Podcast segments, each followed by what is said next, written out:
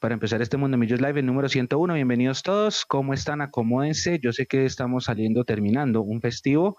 Cada uno habrá hecho sus planes ayer en la noche de velitas y hoy post velitas y nos preparamos ya con mucha ansiedad, unos más que otros, para lo que será el gran partido de mañana frente al Deportes Tolima, que marca, puede ser el partido del cuadrangular, porque si Millonarios pierde ese partido, y ojo a eso, si Millonarios pierde ese partido, el Tolima queda con el cuadrangular en bandeja.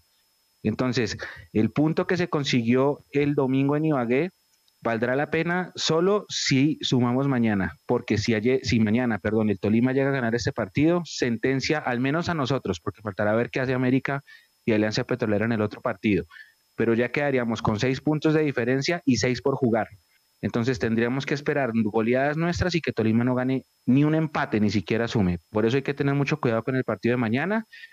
hay que ser muy inteligentes yo espero 30 mil personas en el estadio. Había un reporte más o menos de 27 mil 100 ayer. Creo que hoy ya estamos por los 28 500 y con mucha ansiedad, con mucha ilusión y con, eh, no sé, eso que con una presión. Tengo una ansiedad de cara a este partido que es decisivo para la historia del cuadrangular y de Millonarios. Acaba de quedar eliminado Nacional el equipo super favorito, el que cabalgó a merced todo el torneo, el super líder, porque sí fue el super líder, el que le sacó un montón de puntos al segundo, al tercero, al cuarto y al 20 en la tabla, que el que clasificó de primero hizo dos puntos en cuatro fechas y está sentenciada a su eliminación. Ese, ese equipo perdió con Millonarios y nunca se supo reponer, anímicamente estaba caído, nunca se supo levantar y hoy asistimos al funeral de Atlético Nacional que está eliminado de las finales. Calio Junior definirá el clasificado del grupo A. El grupo B está un poquito más parejo, pero mañana puede darse una, un cambio o una tendencia de cara a este grupo.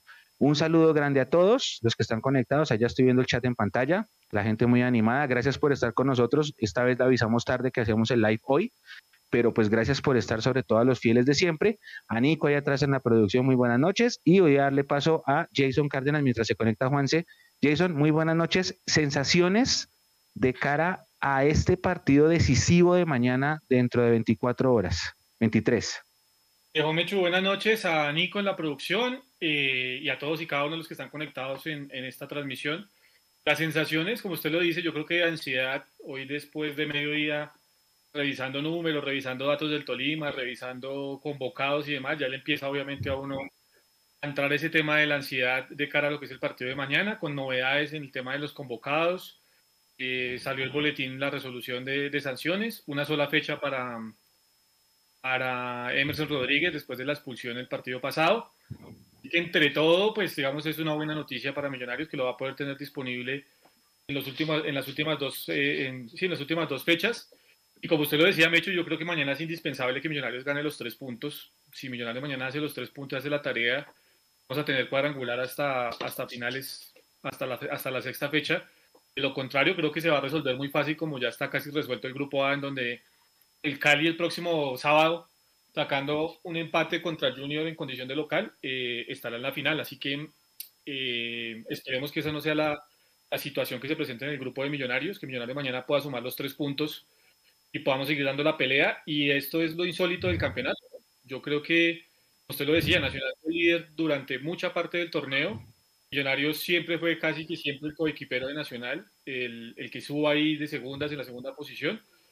Resulta que si mañana Millonarios tiene un mal resultado, que ojalá no sea así, entonces el torneo, a falta de dos fechas, podría quedarse prácticamente sin, sin, sus, dos, sin sus dos equipos, digamos, líderes durante todo el semestre. Entonces son las cosas que yo creo que también hay que revisar de cara al futuro en el torneo colombiano eh, y que no se quede únicamente en, el, en, el, en, la posible, en la posibilidad de estudio y en que lo estamos estudiando y estamos mirando, porque yo creo que esto termina siendo injusto con cualquiera de los equipos, ¿no? Yo creo que ya nos ha pasado a nosotros también, en donde hemos cabalgado, nos pasó con Pinto, al final nos quedamos sin nada, eh, le está pasando a Nacional y mañana dependemos de nosotros, obviamente, pero mañana eh, podría pasar lo mismo, así que esperando que mañana mañana sume los tres puntos, sí hago ese paréntesis, me echo en donde hay que evidentemente revisar el tema del sistema del campeonato. Claro, Nacional es víctima de su propio sistema, de, de, su propio sistema el que ellos aprobaron, porque es una aprobación de todos los presidentes.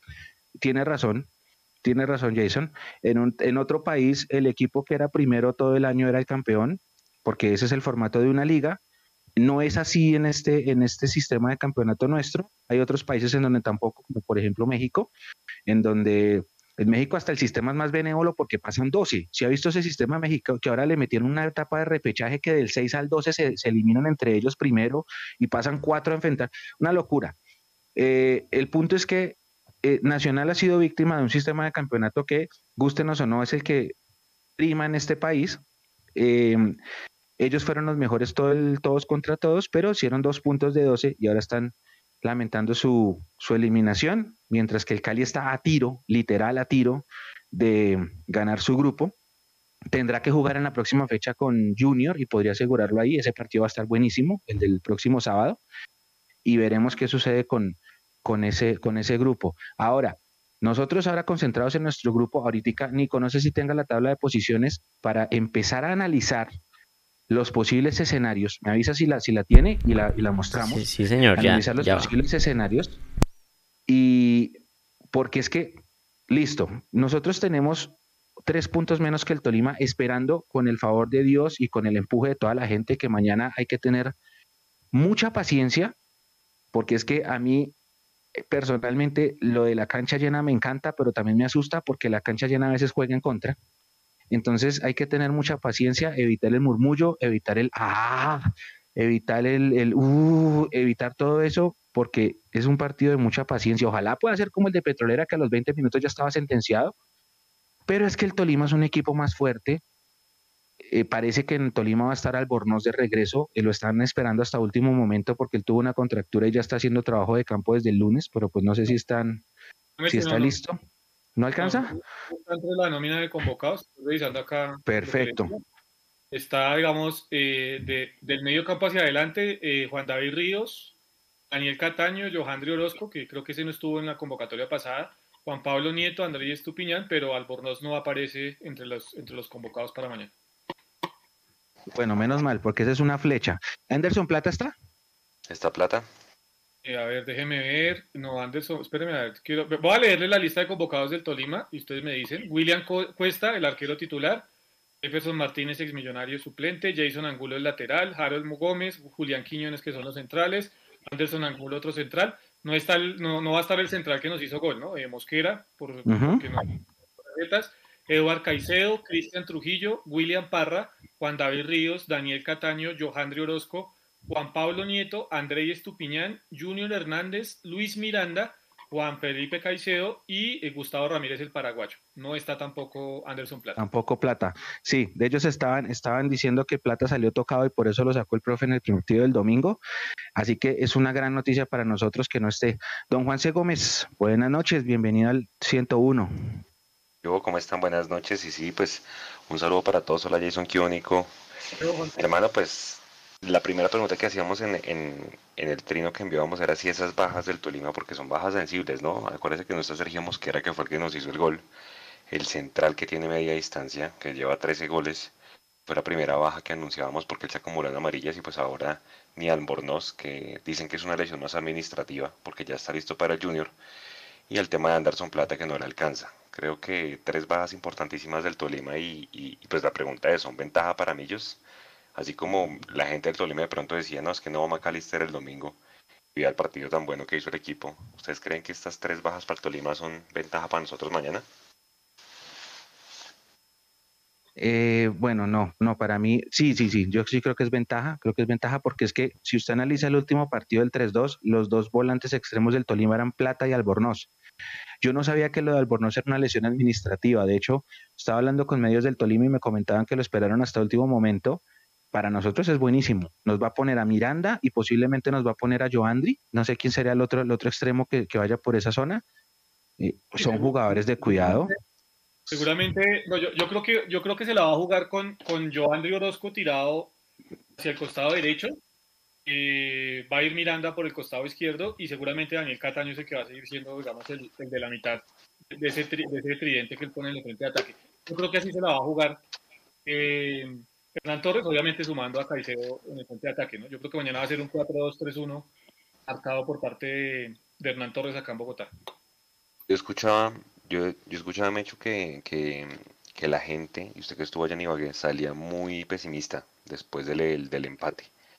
Porque de pronto ya sabían de las bajas y porque era un partido que en Ibagué tenían que ganar. Hablo de la gente del Tolima, ¿no? Que salió pesimista, pero no sé usted cómo sintió el ambiente que usted que estuvo allá. Sí, sí, sí, sí. Lo que pasa es que cuando iba a empezar el partido, se acabó el de Alianza Petrolera que le ganó al América y entonces todos los medios de Tolima, los colegas, cuando se acabó el partido, eso le, le decía uno al otro, eh, terminó, ganó Alianza. Y el otro se frotaba las manos así. Así se frotaban las manos, como diciendo, uy, aquí le ganamos a Millos y estamos listos. Lo que pasa es que ellos no esperaban que Millos les fuera a hacer semejante partido y sobre todo en el segundo tiempo. Ahora bien, tampoco es que porque les hicimos un gran segundo tiempo, entonces ya les vamos a hacer un gran partido mañana. Mañana es otro capítulo totalmente distinto y yo me imagino que tanto el profe Gamero como el profe Hernán, que son fanáticos del video, han visto 700 copias distintas de los videos de los últimos partidos Torimo Millonarios para contrarrestarse el uno al otro. ¿A qué me refiero? Puntos altos del domingo, la desconectada que le metió Giraldo y Vega a Cataño. Mañana es otro round. Entonces, a Cataño ya también le habrán dicho, mire lo que le pasó a usted, estos dos jugadores lo sacaron del partido por esto, por esto y por esto, juegue así. Punto dos, Millonarios no sacó a los laterales para, para cuidarlas a los laterales, a los extremos, perdón, del Tolima. Mañana va a ser distinto. Yo creo que mañana en el afán de la localía, el profe Gamero los va a soltar a Bertel y a, Román. Pero si los suelta, entonces hay que tener cuidado quién, quién sale corriendo allá a las espaldas, porque Tolima es un equipo que le gusta jugar a explotar velocidad con hueco y a nosotros nos duele esa velocidad en los huecos. Entonces es una batalla completamente diferente y por eso la invitación que yo le hago a la comunidad es que sí, muy buen partido el del domingo, a mí me encantó desde lo estratégico, desde lo táctico, que no se ganó por el penal aquel, ya fue, pero esta es otra historia y acuérdese del primer semestre que Hernán Torres hasta nos puso cinco defensas, ¿se acuerda? Para salvar un 0-0 que ella lo salvaba para clasificar. Y acuérdese de la final de la, de la final vuelta, que él hace un cambio en el segundo tiempo y nos desarma, nos rompe y nos termina ganando el juego. Entonces hay que tener mucha mesura, mucha calma, eso sí, la ilusión, todo lo que ustedes quieran, pero tengan calma. Todavía a esto le falta una historia larga. Oiga, eh, hago un paréntesis, aprovechando que se mm. acabó el partido del otro lado, del otro cuadrangular. ¿Ustedes creen que el Cali ya está listo, Jason? Necesito un empate, ¿no? no empate y pasa. Es que sí, necesita, un empate el sábado contra el Junior, pero, pero haciendo ese paréntesis, pues acordémonos de lo que nos pasó a nosotros en el 2003, ¿no? Creo que era una situación similar. Con el empate acá en Bogotá clasificábamos eh, y al final nos terminamos quedando por fuera. Yo creo que los partidos hay que jugarlos y el Junior pues tiene un poder ofensivo importante. No me parece que, que sea un equipo que sea equilibrado y que juegue bien desde mi gusto, desde mi punto de vista, pero eh, pues los partidos tendrá que jugarlos y el Cali ha sido muy intermitente, sobre, sobre todo en condición de local. Así que yo, yo, tendría mesura en ese aspecto. Mire, los cambios que tiene el Tolima, para seguir con el tema, Juanse, son Jefferson Martínez por Alejandro Aguilar, ese, ese no va a estar, el arquero suplente, Harold Gómez, que va a estar con el número 19, está por Sergio Mosquera, que es el otro central, el que nos anotó el gol y, está acumulado. Y también ingresa a la nómina de convocados Eduard Caicedo por Artes Plata. Eduard Caicedo, para que lo referenciemos mañana, va a estar con el número 5. O sea, yo creo que es más tirando también en algún momento a lo que decían hace un momento eh, Mechu, y es eh, no poner tanta, tanta gente en el, frente de ataque, aunque también ingresa Johan de Orozco, pero tratando también en algún momento de cerrar el partido. Si usted me pregunta cómo tendría que jugarle mañana al Tolima, eh, Millonarios mañana al Tolima, eh, yo le digo, hay que entregarle la pelota al Tolima. Mañana hay que entregarle la pelota al Tolima. La gente me estará diciendo, pero ¿cómo así que entregarle la pelota? ¿sí? Eh, es que al Tolima te cuesta muchísimo cuando no tiene espacios, y lo demostrado fue el partido pasado en Ibagué. Cuando el Tolima tiene espacios, es una tromba, porque, porque termina ganando por velocidad, por gambeta, por el que el mano a mano de Cataño, de Nieto, de Johandri Orozco, de Plata, que no está, y de Omar Albornoz, bueno, estoy haciendo el, general, es muy bueno. Entonces, eh, yo creo que si mañana Millonario le propone un partido en el que no se vaya a meter atrás, como lo hizo en que no hay que meterse atrás, pero le ceda la pelota al Tolima y lo haga equivocar para, para jugarle un poco al, al espacio, eh, para mí sería el partido ideal. Ahora, ese es para mí. Para, para el profe Gamero, yo sé que mañana seguramente lo que vamos a ver es Millonarios posicionado en la mitad de la cancha, en zona 2, y presionando muy alto al Tolima para, para, para, eh, eh, para um, obligarlo a tirar el pelotazo y teniendo en cuenta que no están ni Albornoz ni Plata, pues digamos que se podría equivocar, eh, perdón, equiparar un poquitico más el tema de los duelos y de la velocidad, porque pues no es igual de rápido eh, Cataño y, Orozco a lo que pues sabemos que puede hacer Plata y, y Albornoz, ¿no? Ahora, Mechu, eh, hay un dato importante y es, los partidos hay que jugarlos claramente, eh, pero el Tolima, todos los ocho clasificados, es el equipo que más empata afuera. O sea, yo no sé si vaya a venir a proponer o más bien a cuidar el cero, teniendo en cuenta que al Tolima pues le recontra sirve el empate siempre y cuando pues vaya a un buen partido a la América eh, en Cali. Es donde dice, entreguemos la, la, pelota al Tolima. Con tantas bajas, ¿usted cree que el Tolima venga y proponga o más bien venga y espere? No, el Tolima no, el, Tolima va a venir a esperar. Es que yo los invito a todos a que se acuerden del partido de vuelta de la final. Acuérdense, la ida era 1-0 jugando mal Millonarios, mal. El Tolima no se había pasado por encima todo el partido. Y Millos aguantó, aguantó. Y en la última, bar, penalti, Pereira, gol, 1-1, de la nada. Nadie se imaginaba ese 1-1, nadie. Claro, y todos los hinchas de Millos, nosotros felices. Aquí fue. Tenemos la ventaja, jugamos de locales la vuelta y en la vuelta perdimos es un escenario muy parecido. Ahora, esta vez Millonarios jugó mejor que el Tolima ese partido. Entonces el hincha tiene razón. El del Tolima, el pesimismo que usted contaba ahorita, Juanse, y el de Millos también está brotando el optimismo diciendo, no, pues ya, si les hicimos el partidazo de nuestras vidas en Ibagué, entonces esto es papita para el jueves. No. El Tolima va a venir a encerrarse atrás, Juanse, por una sencilla razón, porque el Tolima nos tiene tres puntos por encima. Nico, ahorita primero se presenta ante la comunidad y nos avisa lo de la foto. El Tolima tiene tres puntos por encima. Cuando termine la cuarta fecha van a quedar seis en juego. Entonces, si Tolima logra sacarnos esos tres de ventaja o más, para ellos es ganancia. Claro, ellos van a venir a defender su ventaja. Por eso yo decíamos en el, en el tercer tiempo y en la transmisión, el punto es bueno siempre y cuando mañana hagamos la tarea. Si mañana no hacemos la tarea, vamos a extrañar más el penalti de Vargas y vamos a extrañar más lo que pasó en Barranquilla. Entonces, eh, sí, muy bien, hicimos un partidazo, y hay hambre de título y hay hambre de gloria y los jugadores están comprometidísimos y creo que todos estamos tranquilos como que hemos visto desde el juego en este cuadrangular. Pero es que Tolima sigue siendo el primero del grupo y va a ser un partido muy fregado y Tolima creo que sí se va a esconder. No se sorprendan si Hernán Torres mete una línea de 3 slash 5 atrás mañana. Porque a ellos les conviene el empate, el empate les sirve a ellos. Jason, el Tolima es el equipo del semestre con más amarillas. Eh, y yo creo que Hernán Torres ya sabe que tienen que referenciar a, además de McAllister que va a jugar a Daniel Ruiz. O sea, preparémonos, que es un equipo que pega, ¿sí? Que le sacan un resto de amarillas y que mañana van a moler a Zapato venteado a los dos, ¿no? Yo creo que va a ser así ese partido, muy cortado. Y puede ser que sea un partido cortado, puede ser que... Mm, yo vuelvo al tema, lo, que no puede hacer Millonarios es eh, apostarle al tema físico contra los jugadores del Tolima. Yo creo que a ver, si la intención, como, como yo creo va a ser, o sea, vuelvo al tema, más allá del gusto personal, como yo creo que va a ser del profe Gamero, que es tener la pelota presionar alta, eh, lo que sí hay que evitar es transportar demasiado la pelota. Digamos que en eso, eh, si tenemos dos jugadores, mañana no va a estar uno, pero sí tenemos dos jugadores que le apuestan mucho a ese tema. Uno es Daniel Ruiz, que por, por momentos transporta bastante la pelota, y el otro, pues obviamente es Emerson Rodríguez. Mañana no está Emerson, y está, me imagino yo, está la posibilidad para que Andrés Gómez sea, titular. Yo creería que esa sería la lógica en mi concepto. Eh, un tema de gambeta, por un tema de, despliegue y de, digamos, de, doblaje en la defensa también. Entonces yo creo que al, tener la pelota y al querer imponer condiciones, como seguramente lo hacer mañana Millonarios, lo primero que hay que hacer no es transportar la pelota, es jugar a uno o dos toques, tener mucho movimiento y mucha dinámica, porque usted puede tener la intención como receptor de la pelota, querer jugar a uno o dos toques, pero si usted no encuentra un receptor, no encuentra una línea de pase, no encuentra con quién triangular, no, cuando levanta la cabeza no encuentra con quién descargar al otro costado, pues evidentemente se le termina complicando el tema. Entonces yo creo que va a estar mucho en eso, en que Millonarios mañana sea un equipo dinámico, en Millonarios tenga muchos movimientos y en que no sea estático el frente de ataque del equipo, que es lo que muchas veces termina costándole a Millonarios en condición de local. El equipo como que se planta, como que se conforma esto entre comillas, y que se entienda bien, el hecho de tener el bloque alto y, ya estamos bien, estamos bien posicionados porque estamos con el bloque alto. Entonces nos olvida a veces o le cuesta mucho a Millonarios otras veces esa segunda faceta que es la de la, la dinámica en el frente de ataque. ¿Qué haría usted, Mechu, diferente lo que se hizo en la final de vuelta para manejar mañana el partido? Millonarios hizo mal y que no debería ser mañana? Qué linda pregunta. Muestra a ver. A ver, hagamos, hagamos memoria.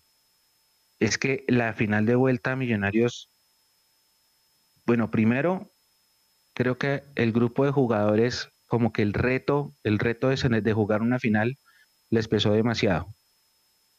Desde ahí, desde ahí partió todo. Y también al profe. Yo creo que al profe también la misma presión por, por ser campeón con Millos, lo que le pasa a Pinto, el, el, mismo amor que le tiene Millos, la misma gana de ser campeón le jugó en contra ese día y por eso desde el mismo profe hasta Fernando todo salió mal. Y entonces creo que lo primero es entender eh, mentalmente lo que nos estamos jugando. Eh, otra cosa, mañana cancha llena. Eh, importante que cuando hay cancha llena, el equipo no sienta esa ansiedad o no se llene de nervios. En la final era cancha vacía, pero la sola presión de jugar una final le pesó a, todos. Mañana es una linda oportunidad para entender que es la misma, la misma instancia, es más o menos la misma presión, ahora con público. Eh, entonces, primero está, es, pasa por lo mental. Y lo segundo, eh, Jason dice que darle la pelota al Tolima, pero es que el Tolima yo no creo que quiera la pelota mañana. Tolima va a querer recibir esa pelota, tirar pelota larga a espalda y aprovechar esas tres flechas que tiene arriba o a ese gran jugador que es Cataño. Entonces creo que lo, particular va a ser no equivocarse en la entrega. Eso va a ser lo primordial. Usted puede jugar si quiere en bloque alto, puede parar a los dos centrales en la media cancha, pero si se cometen errores saliendo, nos van a facturar, nos podrían facturar, no voy a llamar al destino, nos podrían facturar, creo que ahí va a estar el secreto. Lo que pasa es que hola Nico. Buenas, aquí ando esperándolos, escuchándolos hablar. Eh, entonces, ya está la imagen de, de, la tabla y aquí en el chat, bueno, buenas noches para todos los que están ahí en el chat. Y dice Diego Heredia, hago público el agradecimiento a Nico que en Ibagué me dejó entrar al parqueadero. La verdad, no, no sé a qué se refiere Diego Heredia, pero la entrada al parqueadero en Ibagué fue una locura. Fue una locura esa entrada del parqueadero en Ibagué. Entonces, no, no sé a qué se refiere Diego. pasaron cosas muy chistosas en, en esa entrada al, al, parqueadero. Y listo, entonces aquí está la tabla Mechu. Y es que, es que uno mira a Jason el Tolima sí fue y le metió cuatro a la Alianza en Barranca. Las grandes figuras fueron al Pornos y Plata, no van a estar mañana. O sea, el Tolima ganó todo por las bandas ese día. Yo me pongo a ver la campaña visitante del Tolima y el Tolima no gana por fuera de casa desde, desde octubre, desde inicios de octubre, hace casi dos meses, cuando le ganó al Once Caldas. Eh, si bien es un equipo que empata un montón, yo creo que le van a, yo sí creo que le van a costar esas bajas mañana porque es que son frente, porque Caicedo de alguna manera pues no es un tipo rápido y por más de que esté Cataño no sé qué tanto qué tanto daño puede hacer. Ahora los partidos hay que jugarlos, volvemos a lo mismo. Eh, ¿El paraguayo va a estar? ¿Ramírez? Sí, está disponible el paraguayo también. Ese de pronto sería el único que si usted me pregunta yo referenciaría junto a junto a Cataño de pronto en, en términos de ataque. La misma pregunta para usted, eh, ¿qué haría diferente a lo que se hizo en la final de vuelta mañana? Primero no caer en el juego físico porque Millonarios cayó, en esa final de vuelta Millonarios cayó en el juego físico y terminamos perdiendo. Y lo segundo, eh, hay que tener los bloques muy cortos en, el de la primera línea, o sea, los volantes de primera línea con los centrales, que recuerde que ese día le terminó costando mucho a Millonarios las espaldas de los laterales, la punta de, la velocidad, y pues esa es la constante, digamos, del Deportes Tolima. Eh, yo no sé, o sea, sobre el papel evidentemente tenemos una ventaja, eh, al no estar Plata y al no estar Albornoz, pero también tiene, tiene jugadores con, que son jugones, les decía, Juan Pablo Nieto, Daniel Cataño, Johandri Orozco. Entonces, yo creo que, que tampoco es de decir eh, tenemos la ventaja y porque tienen estas dos ausencias, entonces ya Millonarios se puede imponer. No porque vamos al partido reciente, pues la máxima figura de Millonarios que es Macalister Silva, o una de las máximas, no estuvo el partido pasado, y la verdad, lo dijimos después en el tercer tiempo, una de las cosas que había que abonarle al profe Gamero era que no habíamos extrañado dentro del terreno de juego a Silva en ese partido. Entonces, conociendo como conocemos a Hernán Torres, conociendo su estilo de trabajo, conociendo cómo es el manejo del grupo de él, que pues es un, tema de un manejo de, eh, de, mano dura, pero, pero donde consiente mucho al jugador a la vez, o sea, lo, lo, mantiene muy disciplinado, pero a la vez lo sabe llevar y le sabe transmitir las ideas. yo creo que eh, los jugadores que van a estar disponibles también están en un muy buen nivel para jugarlo. Ahora, es un muy buen indicio lo que usted dice, Juanse, el tema de cómo le ha costado al Tolima en los últimos tiempos en condición de visitante, salvo ese partido con Alianza. Y es un muy buen indicio la forma en cómo Millonarios ha venido encarando los últimos partidos. Ahí yo creo que Millonarios sí equipara muchísimo, digamos, la, la luz y la ventaja que nos tenía el Huila, que se suma eh, lo mal que le ha ido al Tolima en los últimos meses de jugando visitante, lo bien que ha venido jugando Millonarios en estos últimos partidos y las bajas que tiene el Deportes Tolima. Entonces, evidentemente, yo creo que ahí sí se equiparan mucho las cargas y, y si mañana Millonarios sabe hacer eco de la, de la cosa, eh, va a terminar sacando los tres puntos. Al hincha, como lo decía Mechu, mañana hay que tener paciencia.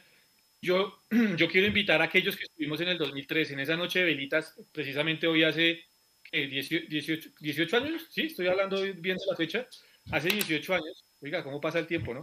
Hace 18 años, precisamente una noche de velitas, eh, que, que, que, recuerden lo que fue ese partido, donde el Cali nos pegó durísimo, 12 un pequeño murmullo, y después la hinchada, obviamente pues acabaron con, con la fiesta y el carnaval en la tribuna, pero después la hinchada eh, entendió que había que llevar el equipo hacia adelante, y ese ímpetu y ese ánimo del hincha al final llevó a Millonarios a empatar el partido hasta que hasta Esteban González a hacer gol ese día, una cosa eh, casi impensable. Yo creo que sí hay que rememorar esos momentos de comienzo del 2000 en donde era solo empuje a favor del equipo, en donde el murmullo no aparecía, salvo en los últimos 10 o 12 minutos donde ya se jugaba la maldita sea.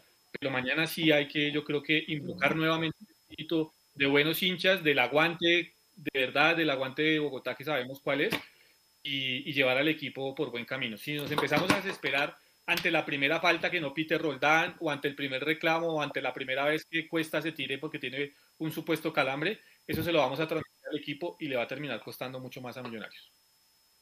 Hablando del árbitro que usted lo menciona, mañana les preocupa que pite Roldán, no, no como pita, sino de pronto alguna jugada del bar, pero pues Roldán de pronto con su soberbia como pasó en, en, en Barranquilla contra el América, diga no, no, no me interesa cuando el bar lo llame Mecho. No, no me preocupa. De hecho, me sorprende que haya gente preocupada por Roldán como si Roldán fuera un mal árbitro. Porque es que hay mucha gente que reaccionó como, uy, no, ya de entrada contra dos y con... No, Roldán es el mejor árbitro del país. Gústele o no, fue el árbitro de la final que ganamos a Santa Fe en el 2017. Es un árbitro que deja jugar. Yo, yo creo que la mejor garantía que puede haber en un partido como estos es Roldán. ¿O qué árbitro querían entonces que pitara? No, está bien, es el mejor que hay. Uno que deja jugar. Y vamos a ver cómo le va. Pero yo no entiendo por qué dicen que Roldán no, que no sé qué, no, no, para nada. No, para mí está bien que pite él. Él es el mejor árbitro de este país hoy por hoy. Jason vuelve Juan Moreno a la convocatoria. Lo hizo bien entre semanas, le sorprende la convocatoria de, del arquero. Comentarios del tema. Y de la gente también que nos diga qué le parece la vuelta de Moreno. No sé, no, yo, yo, yo, ya la verdad del tema de arqueros creo que he opinado bastante. Yo creo que Juan Moreno siempre debería estar en el tema de los convocados, en mi concepto, mm, partiendo de la filosofía azul y blanco, ¿no? Salvo pues que el jugador tenga un muy mal rendimiento y en los entrenamientos no se le vea de buena forma. Es lo que no, no es lo que nos cuenta a nosotros, a nosotros Juan Moreno la rompe en los entrenamientos, que es uno de los primeros en llegar, que es uno de los tipos eh, que más atento está para, para ayudar con cualquier situación de, de, los entrenamientos en Millonarios. Entonces, creo que esa no es la situación de Juan Moreno. Está bien que lo convoque, yo creo que es también eh, entendiendo que hay que tenerlo alerta porque cualquier vicisitud se puede presentar en estas fechas y pues también hay que tenerlo ahí alerta, ¿no? En caso de una lesión de Esteban Ruiz, una sanción de Esteban Ruiz, no sabemos. Entonces, pues también hay que tenerlo alerta a él como, como Pablo Vargas. Creo que va por ese lado, Juan. ¿Sorprendería mañana titularidad o ya Gamero ya se va con la suya con Ruiz hasta el final? O sea, ya sería caprichoso de mi parte pedir titularidad pues cuando, cuando se ha hecho lo que se ha hecho, ¿no? En medio del campeonato se trajo un portero que no venía con ritmo de continuidad, que no tenía equipo ni siquiera y, y, lo pusieron por encima de los que venían con continuidad. Entonces, uno no puede ser caprichoso de, de, de, querer decir que sí, que tiene que ser Juan Moreno el titular mañana. No, mañana seguramente el titular eh, va a ser Esteban Ruiz y creo que me parece todo lógico por parte de Gamero, que haga la lógica que es seguirle dando ritmo de competencia al que ha venido teniendo los últimos partidos. ¿no? De hecho, Edgar Guerra por, por Emerson, que creo que le dieron una fecha, ¿no? Yo salí el boletín y creo que una fecha. Eh, nada más le dan a Emerson seguramente porque ya tenía amarilla o no se vieron la falta, la comisión disciplinaria dijo pues no va para dos fechas. Eh, el que incluyen en la convocatoria y es Guerra. ¿Era el reemplazante natural ahí para incluir? Sí, sí, sí, sí, sí. Sí, yo no veía quién más, quién más lo podía reemplazar. Ahora me, tengo, la duda. Sí, era Elo Rengifo. A mí me queda la duda. Tengo dos dudas. Para ver si ustedes qué opinan. La primera duda es si Guerra o Gómez, porque es que Guerra tiene más partidos de experiencia que Gómez por más de que Gómez lo haya hecho bien en lo poco que ha jugado, porque lo ha hecho bien, y tuvo dos retos grandes. Tuvo un Atanasio Giraldot lleno pintado de verde y lo hizo bien en el segundo tiempo, y tuvo un Murillo Toro mitad torimense, mitad de Millos, y lo hizo muy bien en el segundo tiempo. Tengo esa, tengo otra. Si va uno de esos dos o se inclina por meter a Mojica desde el vamos, con perfil cambiado uno de los dos con Ruiz. ¿Cómo la ven? Hay mucha gente, Jason, que dice que Andrés Gómez es mejor entrando. Em, Mojica, en lo que alcancé yo a participar del tercer tiempo, que no tenía buena señal, pues hablábamos de que no lo hizo mal. Lo que pasa es que lo sacan por la expulsión de, Emerson. de Emerson. Pero yo creo que de local sí hay que salir con, algo fuerte por las bandas. Es decir, no sé si Mojica sea el indicado. Yo me inclinaría de pronto por guerra. Y si tener ahí como primera opción a, a Gómez, que entró muy bien. Que como le digo, hay mucha gente prefiere verlo entrando que, que arranque, pero ¿cómo, ¿usted qué piensa? Juanse, lo primero que yo pienso, y esto lo digo con todo el respeto del mundo, eh, que me parece acelerado sacar una conclusión con un jugador que no lleva 300 minutos en el fútbol profesional colombiano para decir que es mejor entrando. Y eh, esa base.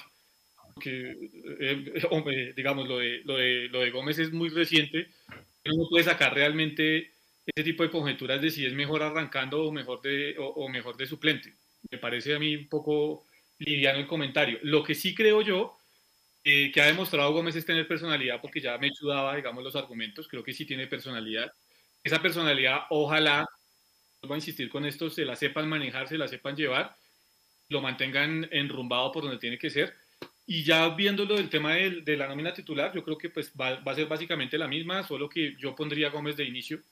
Creo que puede hacer un trabajo de desgaste importante. Ese, y lo digo por esto que es el que viene teniendo ritmo de competencia. Entonces, cuando las papas están calientes con, con el tanque de los del Tolima llenos, eh, me parece que, que, es el jugador que puede entrar a hacer ese desgaste.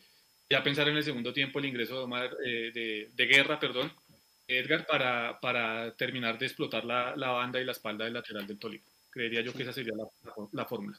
Sí, yo creo que Mojica más bien es un jugador para tener la pelota, de pronto, no sé, un resultado a favor, meterlo faltando 10, 15 minutos para tener la pelota allá arriba, creo que es más ese tipo de jugador. Que Mojica es, perdón, le meto el bus, que Mojica es un jugador más como para un partido como el que se presentó el fin de semana pasado en donde Millonarios no va a presionar tan alto y no necesita tanta dinámica en el frente de ataque, sino que más bien aguanta un poco replegado sin meterse atrás y necesita un lanzador. Y creo que para ese trabajo sí puede estar muy bien Mojica, que es mucho más lanzador, tiene muy buen cambio de frente, y eso, y eso sí me parece que lo hace muy bien Mojica. Pero para el partido de mañana, entendiendo que la idea de Gamero va a ser solamente imponer las condiciones y, poner el ritmo del partido. Ruiz, eh, McAllister, eh, Gómez y Fernando Uribe en el frente de ataque. Va a ser clave y creo que ustedes lo vieron en el partido de Ibagué. Hombre, la conexión y la, y la sincronización de Vega y Giraldo, para mí ese medio campo, hermano, si usted me pregunta, es espectacular. O sea, creo que, que Giraldo, el partido que se jugó y lástima, eh, si no se llega a renovar, pero bueno, no vamos a hablar de eso, pero hombre, el partido que se jugó el número 8 de Millonarios el, el domingo fue clave para el funcionamiento del equipo, ¿no? O sea, creo que va a ser clave mañana, eh, mañana también, por más de que estemos también acá, igual que uno se quede, que el otro saque el equipo, que raspen entre los dos, que manejen cualquier tipo de amarilla que les puedan llegar a sacar, va a ser, va a ser clave, ¿no? Sí, de acuerdo, de acuerdo, pero es que volvemos a lo mismo. El, el gran partido que le hicieron a Cataño ya pasó, sí, pasó. Terminó ese capítulo, cerramos el expediente, ahora sigue otro igual. El duelo es contra el mismo personaje, pero puede ser circunstancias distintas. Entonces, por eso yo digo, ese gran trabajo que se hizo el, el domingo, perdón, muy seguramente Hernán ya habló con Cataño y le dijo, mire, le hicieron esto, le hicieron el 2 a 1 acá, lo encima así, lo sacaron del partido así, lo que vamos a corregir así, así, así, así es otro duelo diferente, otro capítulo completamente nuevo y vamos a ver eh, qué, qué, nos depara en ese, en ese partido de mañana. Ojo, recuerden, yo creo que Tolima se va a guardar. Creo que Tolima no va a salir a exponerse como trató eh, en el segundo tiempo con un hombre menos que no le salió ni media después de pasar los tres cuartos de cancha porque siempre se equivocó en el último pase, este es otro capítulo diferente. Entonces, la invitación es a que no nos quedemos con lo que pasó el domingo como si fuera el medidor de lo que va a pasar mañana porque puede ser una película completamente distinta. Y, ya pensando también en lo que pasa en el cuadrangular, eh, Jason, ganemos o empatemos mañana, pues no hay que dejar de pensar en lo que haga América. Mucha gente dice, listo, ganamos en Bogotá, pero nos conviene que América vuelva y se, se ponga vivo otra vez, para que llegue a matarse el sábado, el domingo con el Tolima en el Pascual Guerrero. Obviamente uno dice, bueno, pensemos en mañana primero nosotros, pero hombre, por no haber ganado de pronto en, Cali y por no haber ganado en, Ibagué, eh, es inevitable ver a, dejar de ver al América, o por lo menos pensar en ese partido. ¿Qué piensa usted? ¿Que, que el América le gane y se reactive y se mate con el Tolima para ya que quitarnos uno de los dos de encima? No, yo creo que eh, el escenario más favorable para Millonarios mañana, eh, pues primero la victoria de Millos, obviamente, y segundo, un empate entre América y Alianza. El empate lo digo no solo por el tema de puntos, de que quedarían con cuatro y quedarían a tres de Millos y del Tolima, sino por el tema de diferencia de gol. Si uno mira la tabla de posiciones, a ver, miro acá, eh, el Tolima tiene... el, América, el América tiene menos dos en la diferencia de gol y el Alianza Petrolera tiene menos cinco. Es decir, eh, mañana empatan estos dos locos y solo no nos dan ventaja en el tema de los puntos, sino que es muy difícil que la Alianza Petrolera remonte una diferencia de menos cinco goles en dos partidos. O sea, puede hacer los puntos, pero no sé si le dé para remontar esa diferencia de gol. Entonces yo creo que bajo ese escenario, el mejor panorama para Millos mañana es que haya un empate en, el Pascual, ¿no? Yo creo que ya se juega en el Pascual mañana. Para, para no llegar hecho dependiendo, estoy hablando de, de, situaciones hipotéticas, sí o sí yo creo que hay que sacarle seis puntos a la Alianza Petrolera. O sea, más allá de lo que pase en mañana, creo que en Barranca, hombre, y, aprovechando que va a haber acompañamiento ¿no? de hinchas, no va a haber cierre de tribunas, y quiera buscar si o sí la victoria a, Barranca. Es un partido jodido, si usted me pregunta por, por el ambiente, por la temperatura y todo.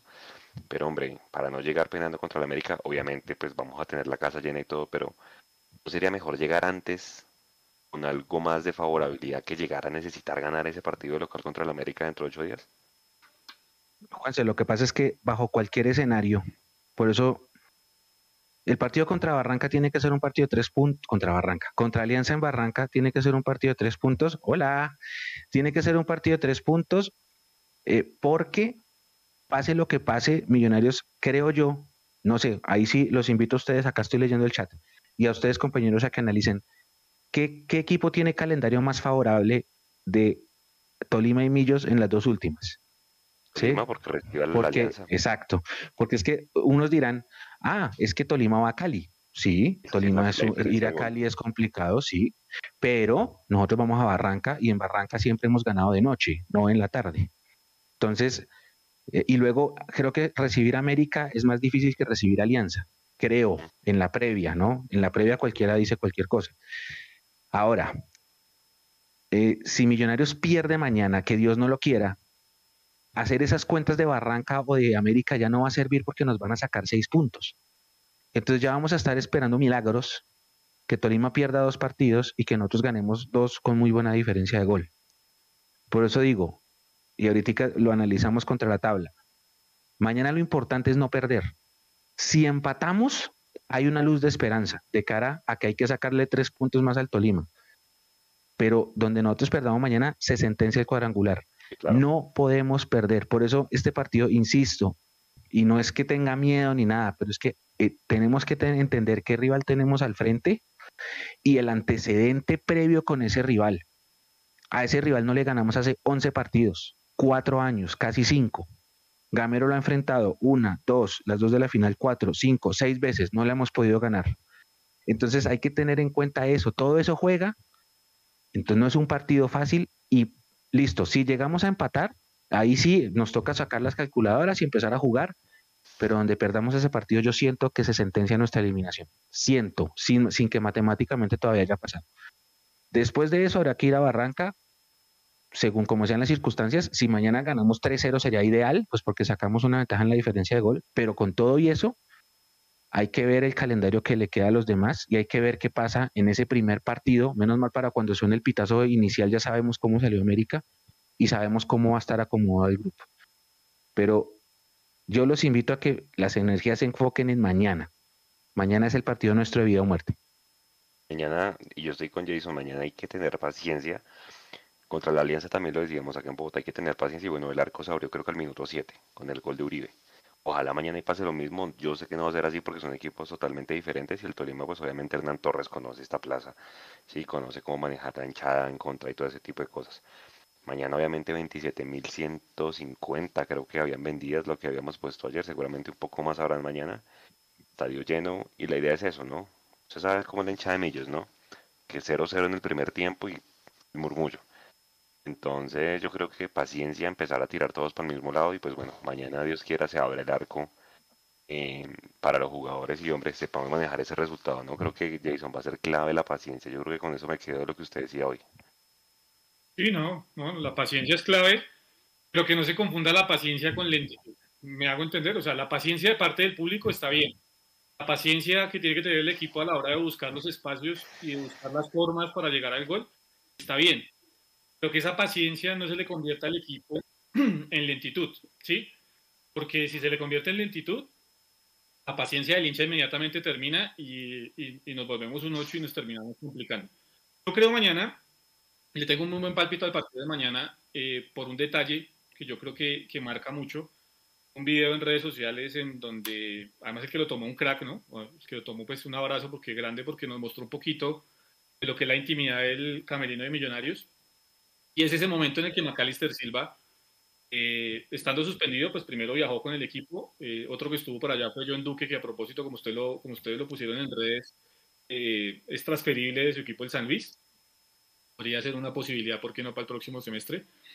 Y, y ver a McAllister, con todo el que estaba suspendido, viajar con el equipo, estar con el equipo, y, y, ver cómo después de la situación que está viviendo personal Juan Pablo Vargas después de errar ese penal, eh, baile de ánimo, baile rodea junto a, Giraldo y otros compañeros, creo que eso determina la calidad de plantel que tiene Millonarios. Y Mechu lo ha dicho muchas veces, a veces los grandes planteles pues no hacen, no hacen mucho realmente, y más en un campeonato como el de nosotros, o si no miremos Nacional, ¿no? Con estrellas y con un equipo súper poderoso, y al final terminó en nada yo creo que Millonarios sí tiene eso que no tuvo Nacional en este último tiempo y es esa unión, esa fuerza, esa comunión y ese sentido de pertenencia por la institución. Un sentido de pertenencia que a mi parecer Macalister Silva ha sabido transmitir a los jóvenes que vienen de la cantera y a quienes han llegado y se han ido sumando a Millonarios. Juan Pablo Vargas. Porque si Juan Pablo Vargas fuera un indolente como González Lazo, por poner un ejemplo que se me ahorita a la cabeza, pues seguramente estaba de fiesta en el camerino y el, y el tipo se veía realmente eh, afectado por lo que sucedió en el último minuto en, Ibagué. Entonces yo creo que eso marca una pauta, independientemente del tema futbolístico, de lo que es Millonarios hoy en día. Y eso lleva muchas veces a, estar mucho más cerca del éxito y de alcanzar los, proyectos.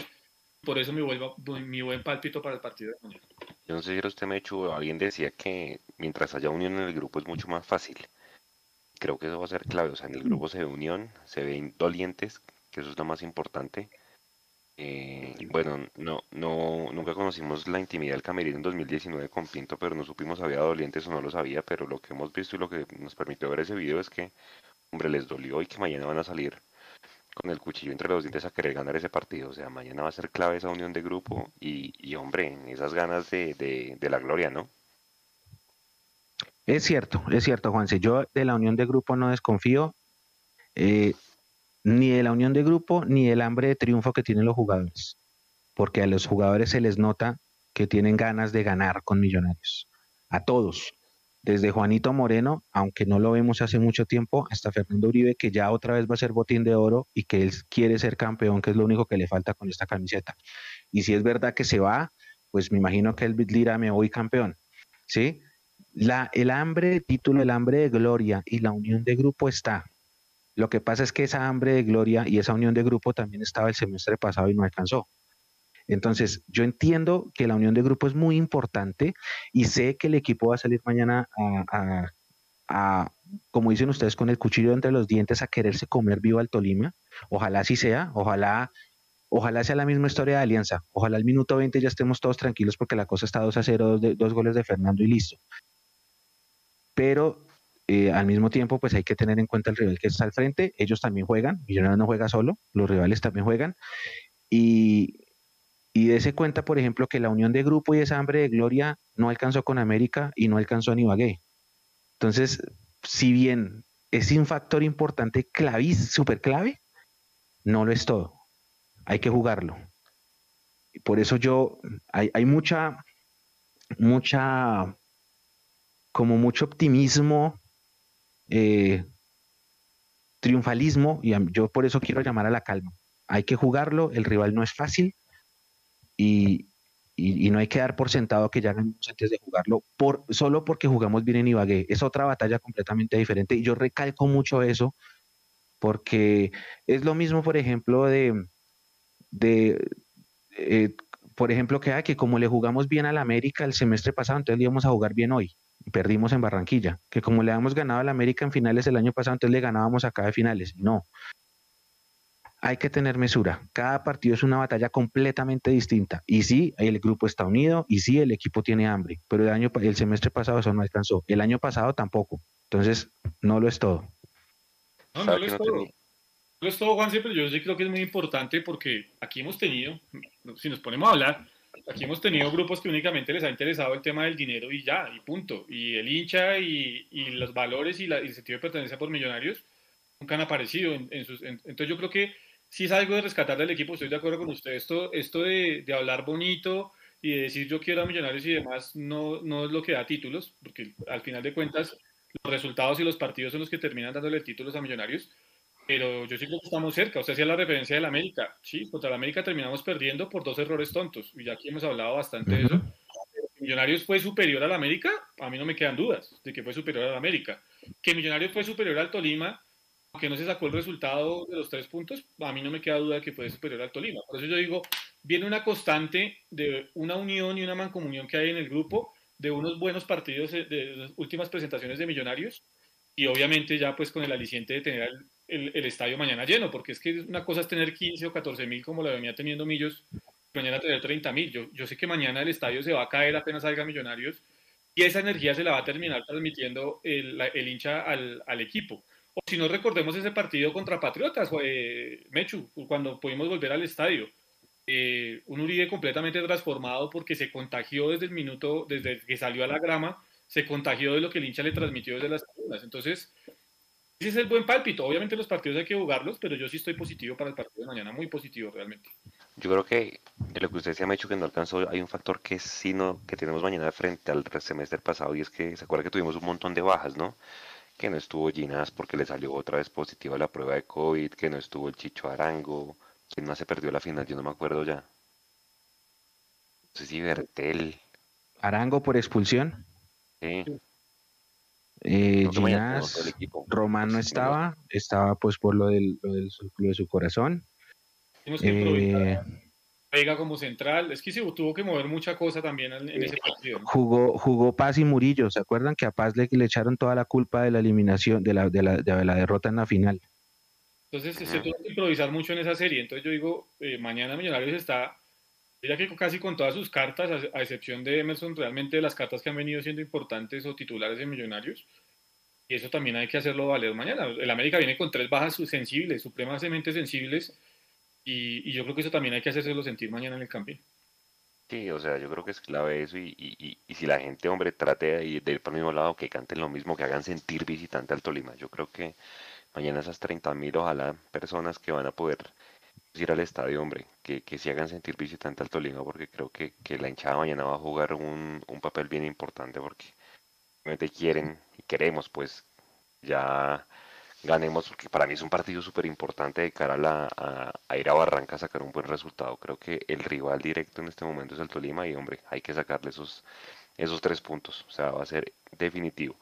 Oiga, eh, Fernando Uribe lleva 12 goles en este semestre. Yo creo que ya va a terminar goleador, no sé, pues creo que yo no veo a Nacional con un Jefferson Duque conectado que lo pueda alcanzar. Obviamente esto es fútbol, hay que jugarlo.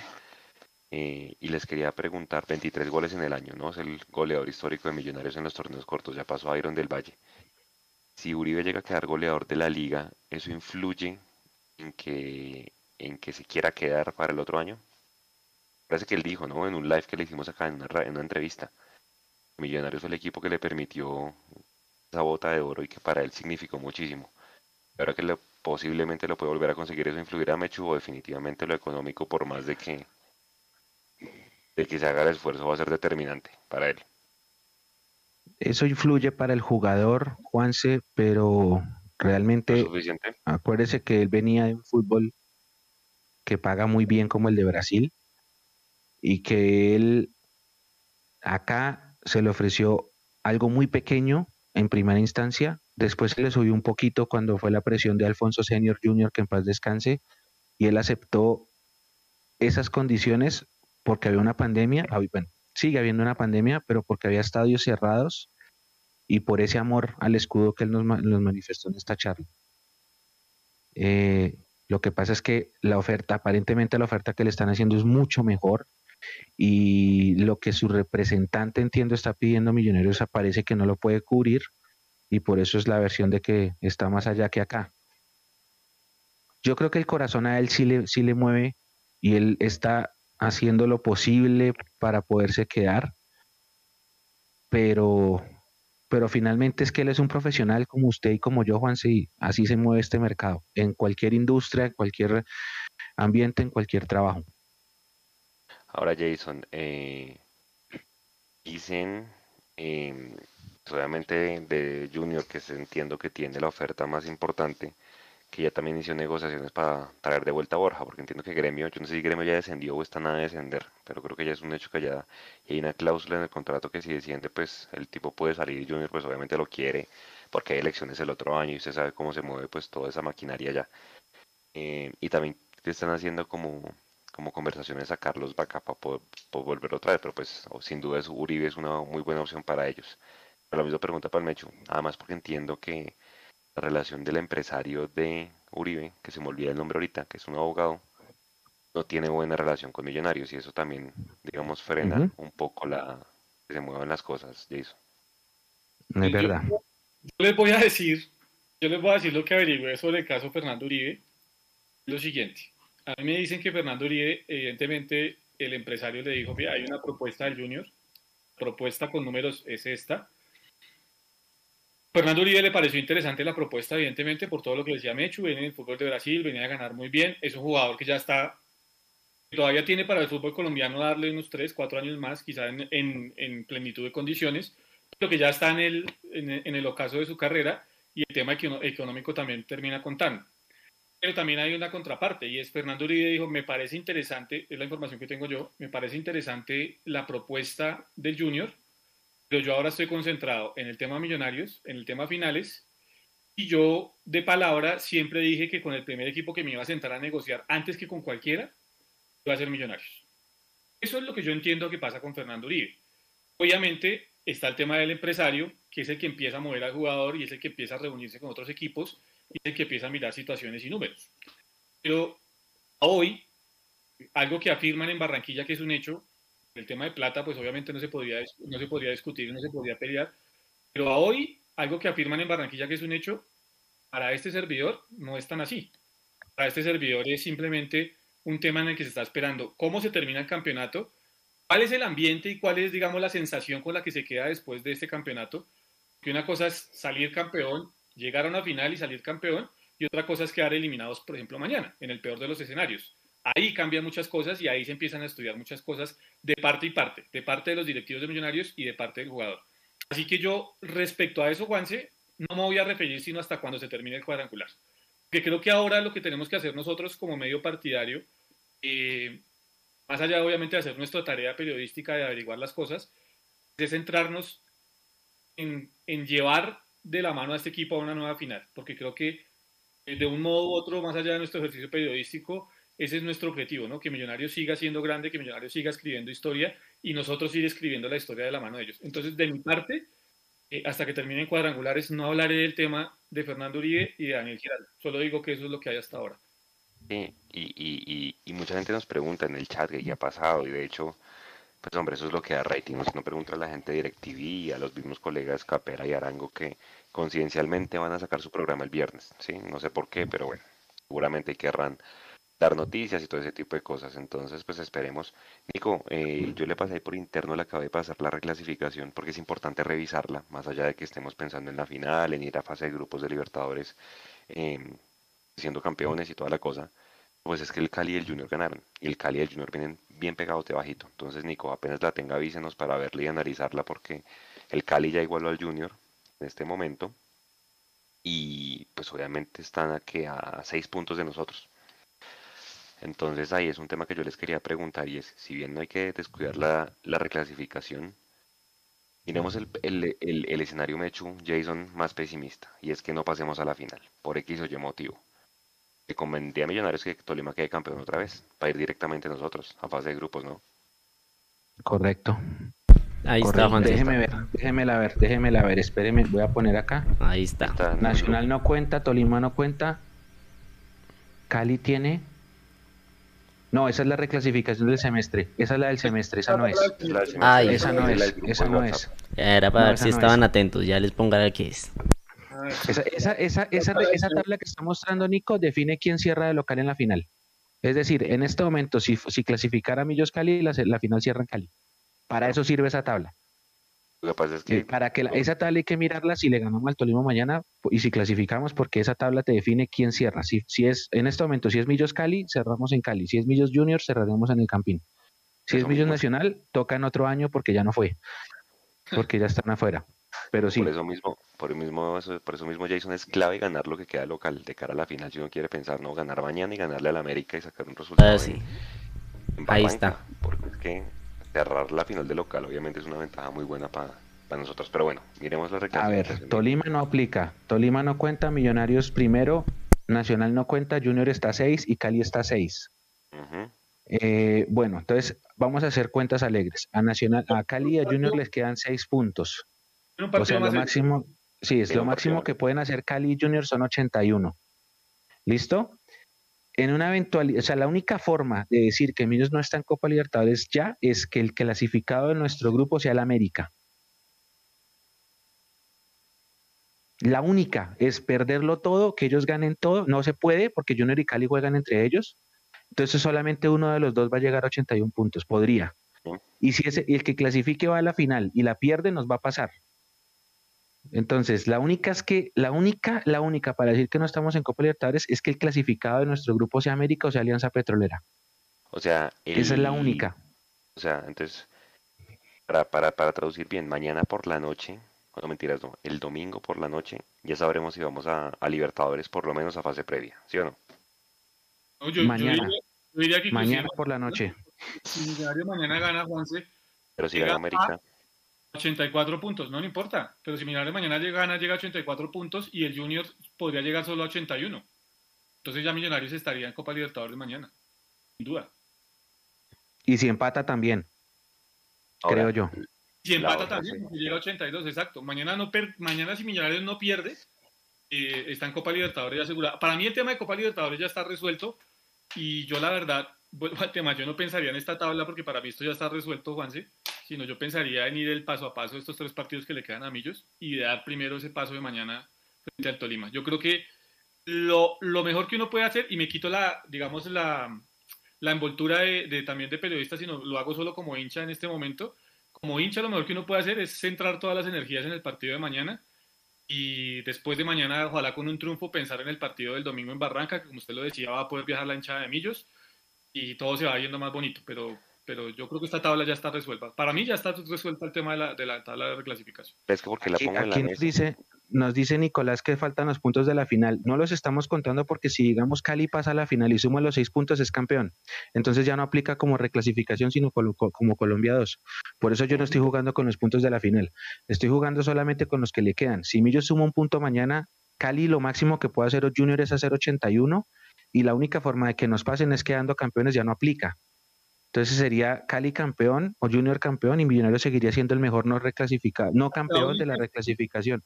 La única, la así loca, loca es que el América pase a la final, se las gane y que Cali y que Cali entre con esos seis puntos. Mucho tiene que pasar una combinación, se tienen que alinear los planetas.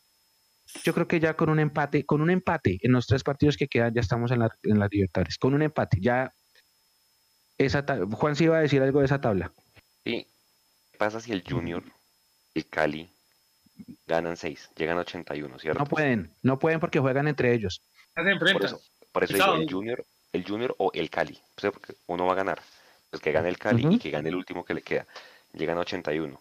Y Millos, vuelvo y digo, claro, pues obviamente tiene que pasar una catástrofe que Millos no sume más, que no pase la final, porque entonces, claro, ellos suman 81, quedan los dos partidos de la final. Entonces, pues, la pierden con Tolima, no sé, o con el que pase de nuestro grupo, ahí no nos afectaría a nosotros. No, si la pierden con Tolima, se abre un cupo por reclasificación, porque Tolima queda doblemente campeón. Entonces, nos pueden pasar en reclasificación, pero si Tolima la vuelve a ganar, entramos, entramos a Libertadores nosotros, ellos y Nacional. Exacto, por eso, exacto por, eso preguntaba yo, en el escenario más pesimista, donde no clasifiquemos, tendríamos que, o nos favorecería que el Tolima fuera bicampeón. Sí, el escenario loco, loco, loco es, Millonarios pierde todos los partidos que le quedan, todos. El Cali o el Junior ganan los seis que le quedan del cuadrangular y se meten. Ahí quedamos 81 y 81. El clasificado del grupo tiene que ser América o Alianza, no Tolima. Y América o Alianza ganar la copa, o sea, quedar campeón América o Alianza y ellos sumar un punto más en, la en esa final. Entonces sí quedaríamos nosotros, quedaría Tolima primero, el segundo campeón que sería América o Alianza, el tercero sería esos que nos pasaron y el cuarto Nacional. Esa es la única forma de sacarnos. La única. Pero por eso les digo que tienen que alinearse el sol, los planetas, las esferas del dragón, eh, los caballeros del zodiaco. Tiene que pasar de todo para que eso no suceda. Pues, con un solo empate en, los en las tres fechas que quedan, Millos está dentro. O si no es así, si Tolima clasifica, también ya estamos. Mucho, se tiene, es una combinación loquísima de resultados. Si Junior y Cali empatan, el próximo partido es en Cali. Si llegan a empatar o lo que se hace, los dos ya se hacen jaraquín en la reclasificación. Mucho tiene que ser una combinación loquísima, loquísima. Tendría, Jason que pasar de todo hasta que la I mayor descubra el torcido que hubo en, en Villavicencio. Ojo, porque lo escucha Dávila y compañía y lo demandan, ¿no? Porque para ellos es un presunto amaño, ¿no? No es un amaño, entonces pilas con eso. No, yo creo que, yo, yo vuelvo a insistir, el tema, el tema de la reclasificación ya está para mí sellado, yo creo que Millonarios ya tiene ese cupo por reclasificación. Eh, lo que tiene que Millonarios es aspirar a que ir a Copa Libertadores no por reclasificación, sino obviamente eh, como Colombia 2 al, ganar el título. Yo creo que eso es a lo que le apuesta realmente el profe Gamero y su plantel eh, profesional. Y a eso yo creo que también le apostamos los hinchas, ¿no? Porque pues más allá del tema del título supremamente importante, es estar obviamente en una fase de grupos de Copa Libertadores y, que le entre un dinero importante a Millonarios, ¿no? Porque es que estaba revisando ayer Juanse y así por encimita vi, en, esa fase, en esas fases previas no va a estar fácil, ¿no? Va a estar Boca, va a estar Fluminense. ¿A Boca va a fase previa? Va a estar, va, a estar Boca, va a estar Fluminense. ¿Boca ganó la Copa Argentina? Sí, ganó. Entonces, entonces el tema. finalmente se metieron, ¿no? es hasta el final. no sé, me deja la duda, Juanse. Me deja la duda si con el título de Copa va directamente a grupo, pero hasta ayer, hasta ayer que había revisado, eh, hay equipos, digamos, de trayectoria importante en Sudamérica en esa fase previa y ojalá se pueda evitar, ¿no? Ojalá, ojalá podamos evitar ese, ese mm. tema de la fase previa eh, directamente al grupo, al, al, tema de los grupos en la Copa Libertadores el otro año. De acuerdo. Esa fase previa, Mechu, esa fase previa y nos toca contra un argentino o un brasilero, terminamos de, de, visitantes o eso cómo lo sortean? Eso hay un sorteo y dice usted termina. Eso se sortea, se sortea, se sortea. Eso todo se sortea y ahí se sabe. lo, que ya, lo que ya está es lo que publicamos de las fechas, de los semanas, pero sí se tiene que sortear a ver qué, qué equipo arranca de visitante. Esto va a ser a toda, o sea, a toda quiere decir es que terminamos creo que el 22 de diciembre y el 15 de enero, Jason, ya empezamos Liga 2022-1. Recuérdense que hay un calendario recontrapretado. Eh, y ahí yo les quería preguntar, más allá de, no, no hablemos de renovaciones, de llegadas de jugadores, pues obviamente el equipo tendría que, que moverse, y usted lo pues mencionaba, va a ser inevitable hablar porque lo, nosotros lo publicamos. John Duque es jugador transferible. Creo que se apresuró con esa ida a México desde mi punto de vista. Pero pues eso no, quiere decir que vaya a ser el jugador con el mismo salario que se fue. Entonces, claro, hay gente que dice, tráiganlos y sí que Giraldo se va. ¿Usted le parece una buena alternativa para otro año?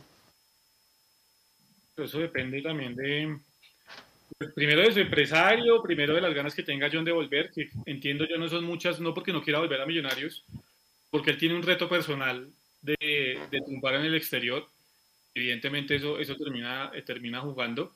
Yo espero, eso sí, que no vaya a terminar jugando en la segunda división de México, porque pues seguramente de allá le van a llover propuestas.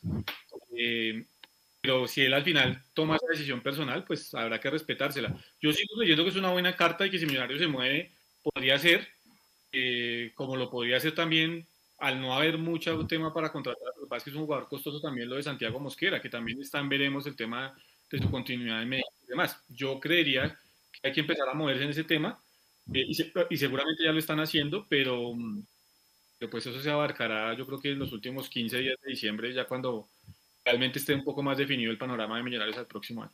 ¿Se lo traería, Mecho? No, no, no, yo no lo traería, respetando todas las opiniones, obviamente, de, nuestra comunidad, pero no, no, no, no, no, no, no.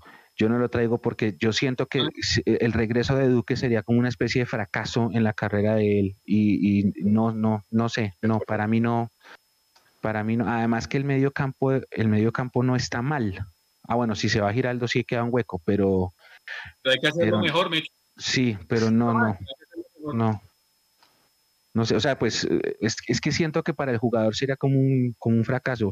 Lo de Mosquera es diferente porque Mosquera el Pachuca le está pagando muy bien. Y, y yo sé que Santiago quiere volver. Yo sé que Santiago sí quiere volver a, Colombia y, y, particularmente a Millonarios. Y yo sé que Santiago rechazó una oferta de Nacional en su momento por, porque consideró que no, que no era bueno jugar allá. Pero las condiciones económicas contra el México es imposible. Es imposible. Entonces yo sé que Santiago en, unos años sí lo vamos a volver a ver vestido de azul, pero no creo que sea ahorita. No creo. Si me equivoco, pues me equivocaré, pero no creo.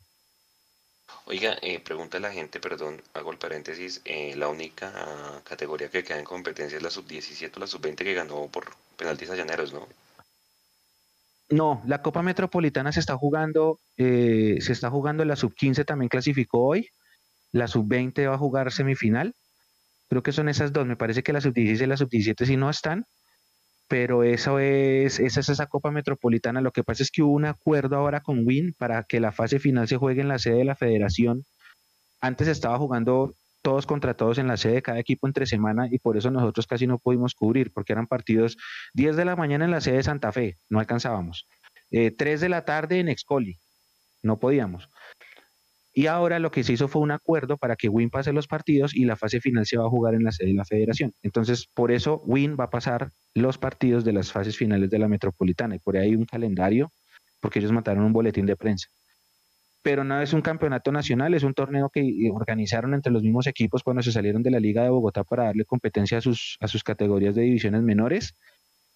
a nivel nacional estamos afuera en las dos categorías que competimos, ya, ya no jugamos más. Listo. Oiga, em, hay que decirle a la gente que mañana llegue con tiempo al estadio. Nosotros poníamos a ver ciclovía nocturna, pilas con la seguridad. Em, va a haber concierto de, de, ¿cómo se llama? De Camilo, creo que es en el Movistar Arena. Entonces, pilas con la con Helio. ¿Cómo? que canta con Helio. Sí, ese que canta con Helio. ¿Quién es ese? Yo no sé quién es. No, no pierda el tiempo, no, no se pierde mucho. Bueno, pero igual, eh, independientemente del que sea el que sea, el, tema es el parqueadero, ¿no? Pilas con la entrada al parqueadero. Llegaron muchas denuncias que en las filas de orientales robaron a mucha gente, lastimosamente hay que decirlo, pilas, esa, esa parte Uy, sí. sí, sí, sí. Uy, Juan, sí. Mire, a mí me, me, me, llega, me, me llegaron denuncias de uno, gente en donde está mi sobrino que entró al estadio al partido con Alianza Petrolera al minuto 40 por las filas largas y la ineficiencia del personal de logística. Mi sobrino llegó a la casa a decir, tío, ¿cómo fueron los goles de Uribe? Porque no los vi. No se, se perdió los dos primeros. Me han reportado que la cosa prioritaria de embajador dorado en Oriental no sirve para un carajo porque se la salta cualquiera. Me reportaron que hay un hay una de esas filas de orientales donde se cuela la gente y nadie dice nada, nadie dice nada. Y por eso mucha gente que sí hace la fila normal se termina quejando porque ellos sí están haciendo lo que pide la, civilización, pues el, derecho de las cosas que es hacer su fila, pero otros tantos se la pasan por la galleta.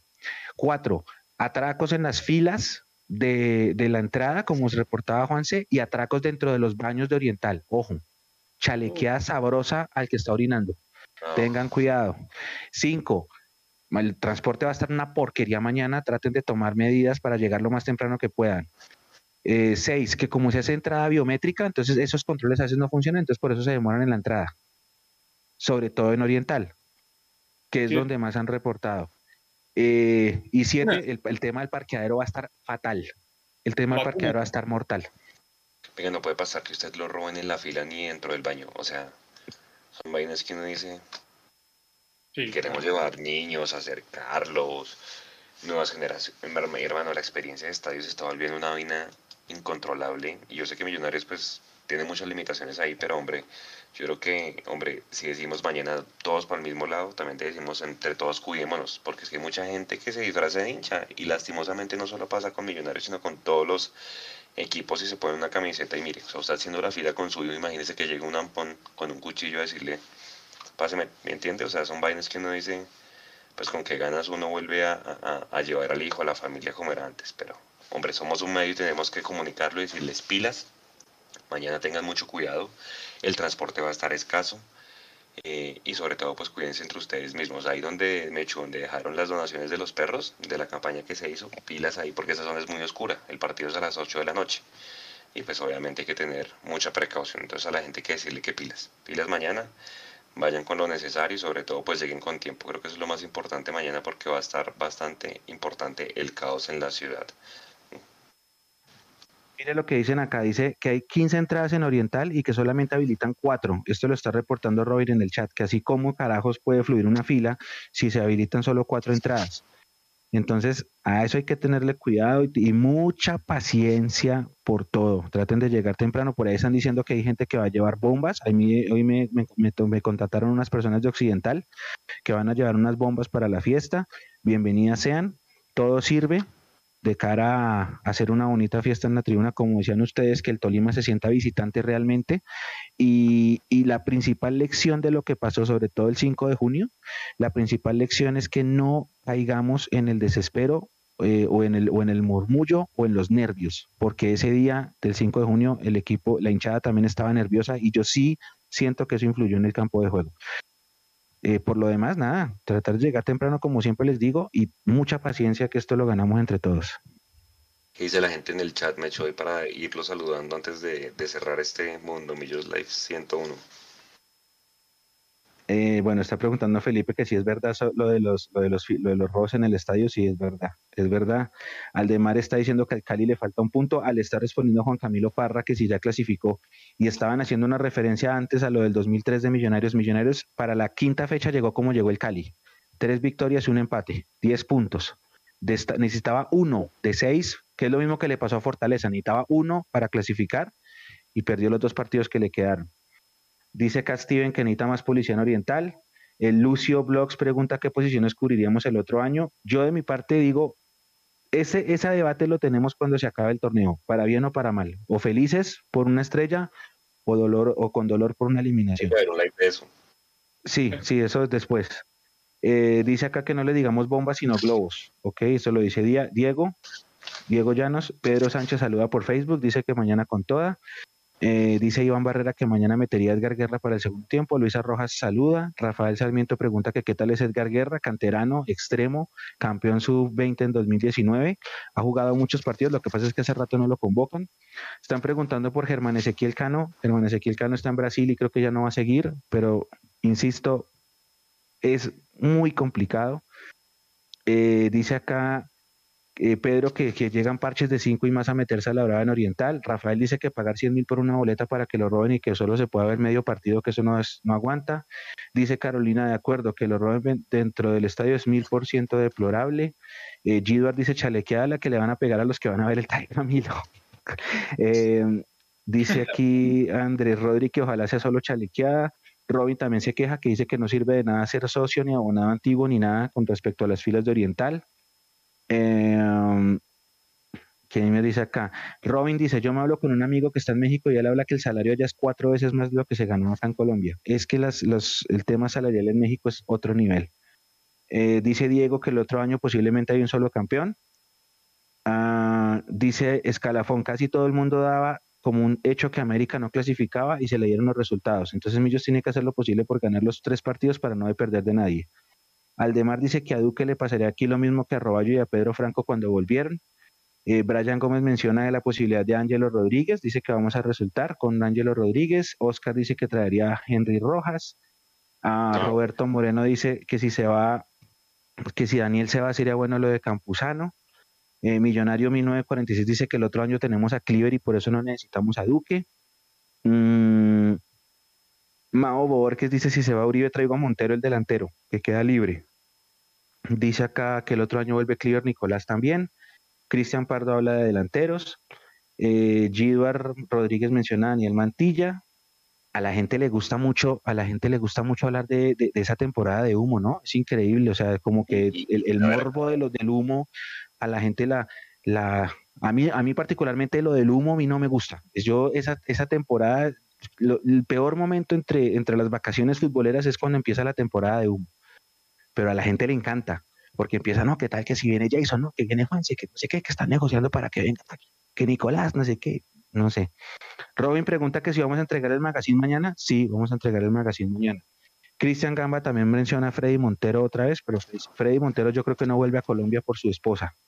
Sergio Gualteros dice el mejor refuerzo es la continuidad. El Lucio pregunta que qué hora recomiendan para llegar. Hermano, mañana con esa ciclovía nocturna, yo les digo, si usted va a coger carro, se va a mamar un trancón tremendo. Si no va a coger carro, si va a pedir, o sea, si va a pedir un Uber o un taxi o eso, le van a sacar el ojo de la cara porque la tarifa va a estar recontra mega dinámica. Entonces, lo mejor es tratar de salir lo más temprano que puedan de sus trabajos, lo más temprano. Si, si su jornada termina a las 5, arranquen de una vez porque mientras el trancón y eso van a llegar sobre la hora y si hay filas en Oriental como estaban reportando, mejor dicho, tremendo. Kevin Castillo dice los tres que quedan los ganamos. Johan Parra que no olviden el, el carnet de vacunación mañana. Eh, Aldemar recuerda la historia de 2003. Fabián Castillo dice apertura de puertas 5 y 5, únicamente carnet de vacunación en el primer filtro. Dice Cristian que un jugador de los convocados va a la tribuna y que posiblemente es guerra para él. Eso es verdad. Uno de esos 19 que están convocados va a la tribuna. Y es raro porque llegaron 19. Debe ser que hay uno que está tocado y lo están esperando hasta el último momento. Hay que tenerle pilas a eso. Ah, Felipe pregunta cuántas boletas se vendieron. Iban 27.100 ayer. Yo creo que vamos por 28. Eh, Alejandro pregunta que si es verdad lo de Girando y lo de Fernando, que ya lo, que ya lo recordé. Nicolás Rodal saluda. Eh, dice Rafael, sin refuerzos, ¿para qué vamos a la Libertadores? Lo que pasa es que eso hace parte del plan. Dice Australianito G14, como siempre, desde Melbourne conectado. Eh, Nicolás Rondal, eh, pusimos imágenes del Tolima en algún momento, porque dice que porfa dejen de poner imágenes del Tolima, no sé. Santiago pregunta por partido, se pusieron del partido. Ah, del partido anterior. solo el Tolima, ¿no? Ok. Si dice Cielo Uribe, con, con Millos con toda, Jonathan Donaldson les recuerda lo de Milton Rodríguez en ese 2003.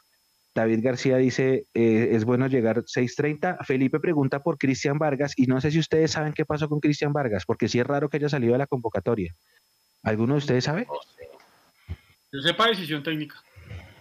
Muy raro, muy raro. Ayer cuando se puso la foto del equipo viendo las días de las velitas, yo dije, ve, Vargas. Después fue que vi a Juanito, le dije a Juan, se mire que ahí está Juanito. Pero raro, me pareció raro. Eh, dice, de nada sirve presentar las cédulas y al fin y al cabo los malandros roban en los baños. Esto lo dice Juan Leonardo Morales. El tema es fuerte. Eh, dice Sergio, el tema, el Tolima nos la debe, vamos con todo. Pedro dice, vamos con toda muchachos, un gran abrazo y gracias a ustedes. Dice Kevin Castillo, mañana gol de Uribe, Maca y Ruiz. Ojalá. Dice Andrés, no estamos siendo muy optimistas contra el Alianza en Barranca. Todos asumimos que era la Cenicienta y le ganó al América de Osorio. Sí, lo que pasa es que alianza en Barranca es muy difícil a esa hora. Por eso no hay que dar por sentado los puntos, inclusive los de mañana tampoco. Esa es mi invitación. No den sentado puntos que no se han jugado. Porque en Barranquilla íbamos ganando faltando cinco minutos y nos vinimos con cero puntos. En Ibagué íbamos 1-1 al minuto 94, nos pidieron un penal y nos devolvimos con un punto. Hay que jugar. David García nos felicita, que excelente programa. Santiago pregunta que qué le pasó a Cleaver. Cleaver tuvo una lesión de rodilla y lo operaron y está en su etapa, ya está trotando, ya está, ya, está en su recuperación. y ya él no juega más este año. El otro año regresa Cliver Moreno. Eh, José Luis pregunta que si alguien tiene la fuente de si se llena mañana. Yo creo que se llena por lo menos 30. El 100% del campín cuando es 33 o 36, 33. Yo creo que 30. Habilitados 33 mil. Yo creo que 30. Eh, dice Steven, pero Steven preguntaba de la reclasificación que esperamos ahorita, que, explicamos, perdón, ahorita. Eh, Gares en Twitch pregunta que a qué hora se entregan el magazine en lateral norte. Depende, yo creo que es despuesitos de que llegue el equipo. Todo dependerá de la gestión, bueno, del transporte de todos nosotros, porque es que mañana va a ser muy complicado.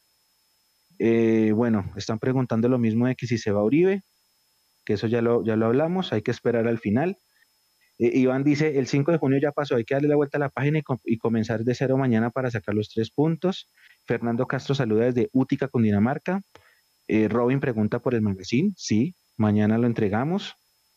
Eh, ¿Quién más? ¿Quién más? ¿Quién más? Ah, que Cristian Vargas tomó la foto de las velitas. Están diciendo, pues, en, en modo cómico por la foto. John saluda. José Luis Gómez dice: Si voy por primera vez al estadio, ¿qué lugar recomiendan? Yo recomiendo Occidental, pero cada uno es eh, fanático de, su tribuna. Para mí es Occidental, pero hay gente que le gusta más Oriental. Eso va en gustos. La, cantada y, el, y saltar, y bueno, eso depende de lo que quieran. Aunque eso es por etapas también, ¿sí o no? Exacto, la gente que lleva los niños es... lateral norte. O a lateral sur, lo que quieran. Felipe Ayala dice, en finales los equipos no son iguales, los partidos hay que jugarlos, de acuerdo, de acuerdo. Eh, Fernanda Sanabria, perdón, también saluda desde Melbourne, Australia. Eh, dice Carlos, si llega a haber una final clásico añejo, los abuelos se desmayan. Eh, John pregunta por John Duque, que va a ser declarado transferible. ¿Qué pasaría si se acaban las fechas y Millos y Tolima empatan en puntos y en goles? Dice Comando Azul. En ese caso, el siguiente ítem de desempate son las tarjetas. Y después, si sale todo igual, y si sale todo igual, es un sorteo. Es un sorteo ahí en vivo por Win. Un monedazo ahí con los representantes de los. ¿No será que mucho? Lo dudo mucho. No, eso tiene. Ahí sí está peor que el anterior escenario. Tiene que, mejor dicho, Unión Magdalena decir renuncio al ascenso. Una vez, una vez, no sé si ustedes saben la historia de, la dimayorada de un Millos Junior que se definió por televisión en un sorteo, ¿sí sabían? ¿Sí, saben la historia? No, no la sé. Un papelón. Eh, eh, se tenía que jugar, en esa época se jugaba apertura y finalización, y entonces había el, equipo que ganaba la apertura avanzaba a la fase final, pero no le daba estrella. Sí, era como soy el campeón de la apertura, pero no tengo estrella, porque había un solo campeón por año. Y a la final de la apertura llegaron Junior y Millos y jugaron dos partidos. Entonces el primer partido lo ganó Junior, creo que fue 4-1. Y el segundo partido se fue a, se fue creo que, de 1-1 se fue a tiempo extra y en el tiempo extra Millos ganó 4-1. Entonces, en el sistema de campeonato no estaba definido bien qué pasaba en esos casos. Estamos hablando del año de UPA, o sea, antes de, de, las llaves de ida y vuelta y todas esas cosas. Entonces, en ese momento, Millos se, se pegó de que como ganó el partido final en el tiempo extra, era ganador. Y Junior se pegó de que como ya habían ganado antes 4-1 antes del tiempo extra, se crea ganador. Y ese día los dos equipos dieron la vuelta olímpica. Un papelón. O sea, se acabó el partido y los dos equipos campeones dando la vuelta olímpica. Y entonces empezó el que el cheque, no, que es que en el, en el, en el reglamento dice esto, que en el reglamento dice esto otro, que no sé qué, que dice más. Total, como a las dos semanas hicieron un sorteo por televisión así, no sé, canal, en esa época era canal 1 y 2, creo. No sé, canal 1, no sé qué, a las 5 de la tarde en directo el sorteo. Y monedazo al aire en vivo y ganó Junior. Junior fue el campeón de la apertura de ese año. Voy a buscar en qué año fue, pero un papelón. Así que eso ya ha pasado. Qué papelón. Eh, Andrés García saluda desde Cúcuta. ¿Será Andrés García? ¿Está en Colombia? Otro. Otro. Llegó el doble Andrés García el doble. Mira, acá están, acá están, están, diciendo que si, que si Carlos Vaca, no, Carlos Vaca no. Es que tienen que entender, esos sueldos son muy altos, es muy difícil.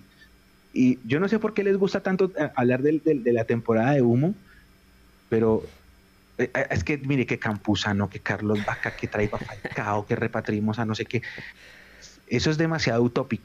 Yo por eso esta, esa temporada a mí no Orlando de saluda desde Guateque. Eh, dice acá, Julián Niño pregunta que si hay ingreso a visitantes. No. Eh, dice acá. No, y es que Falcao sube historias viendo a Millonarios y, y, el humo. y el humo, pero lo expande. Claro.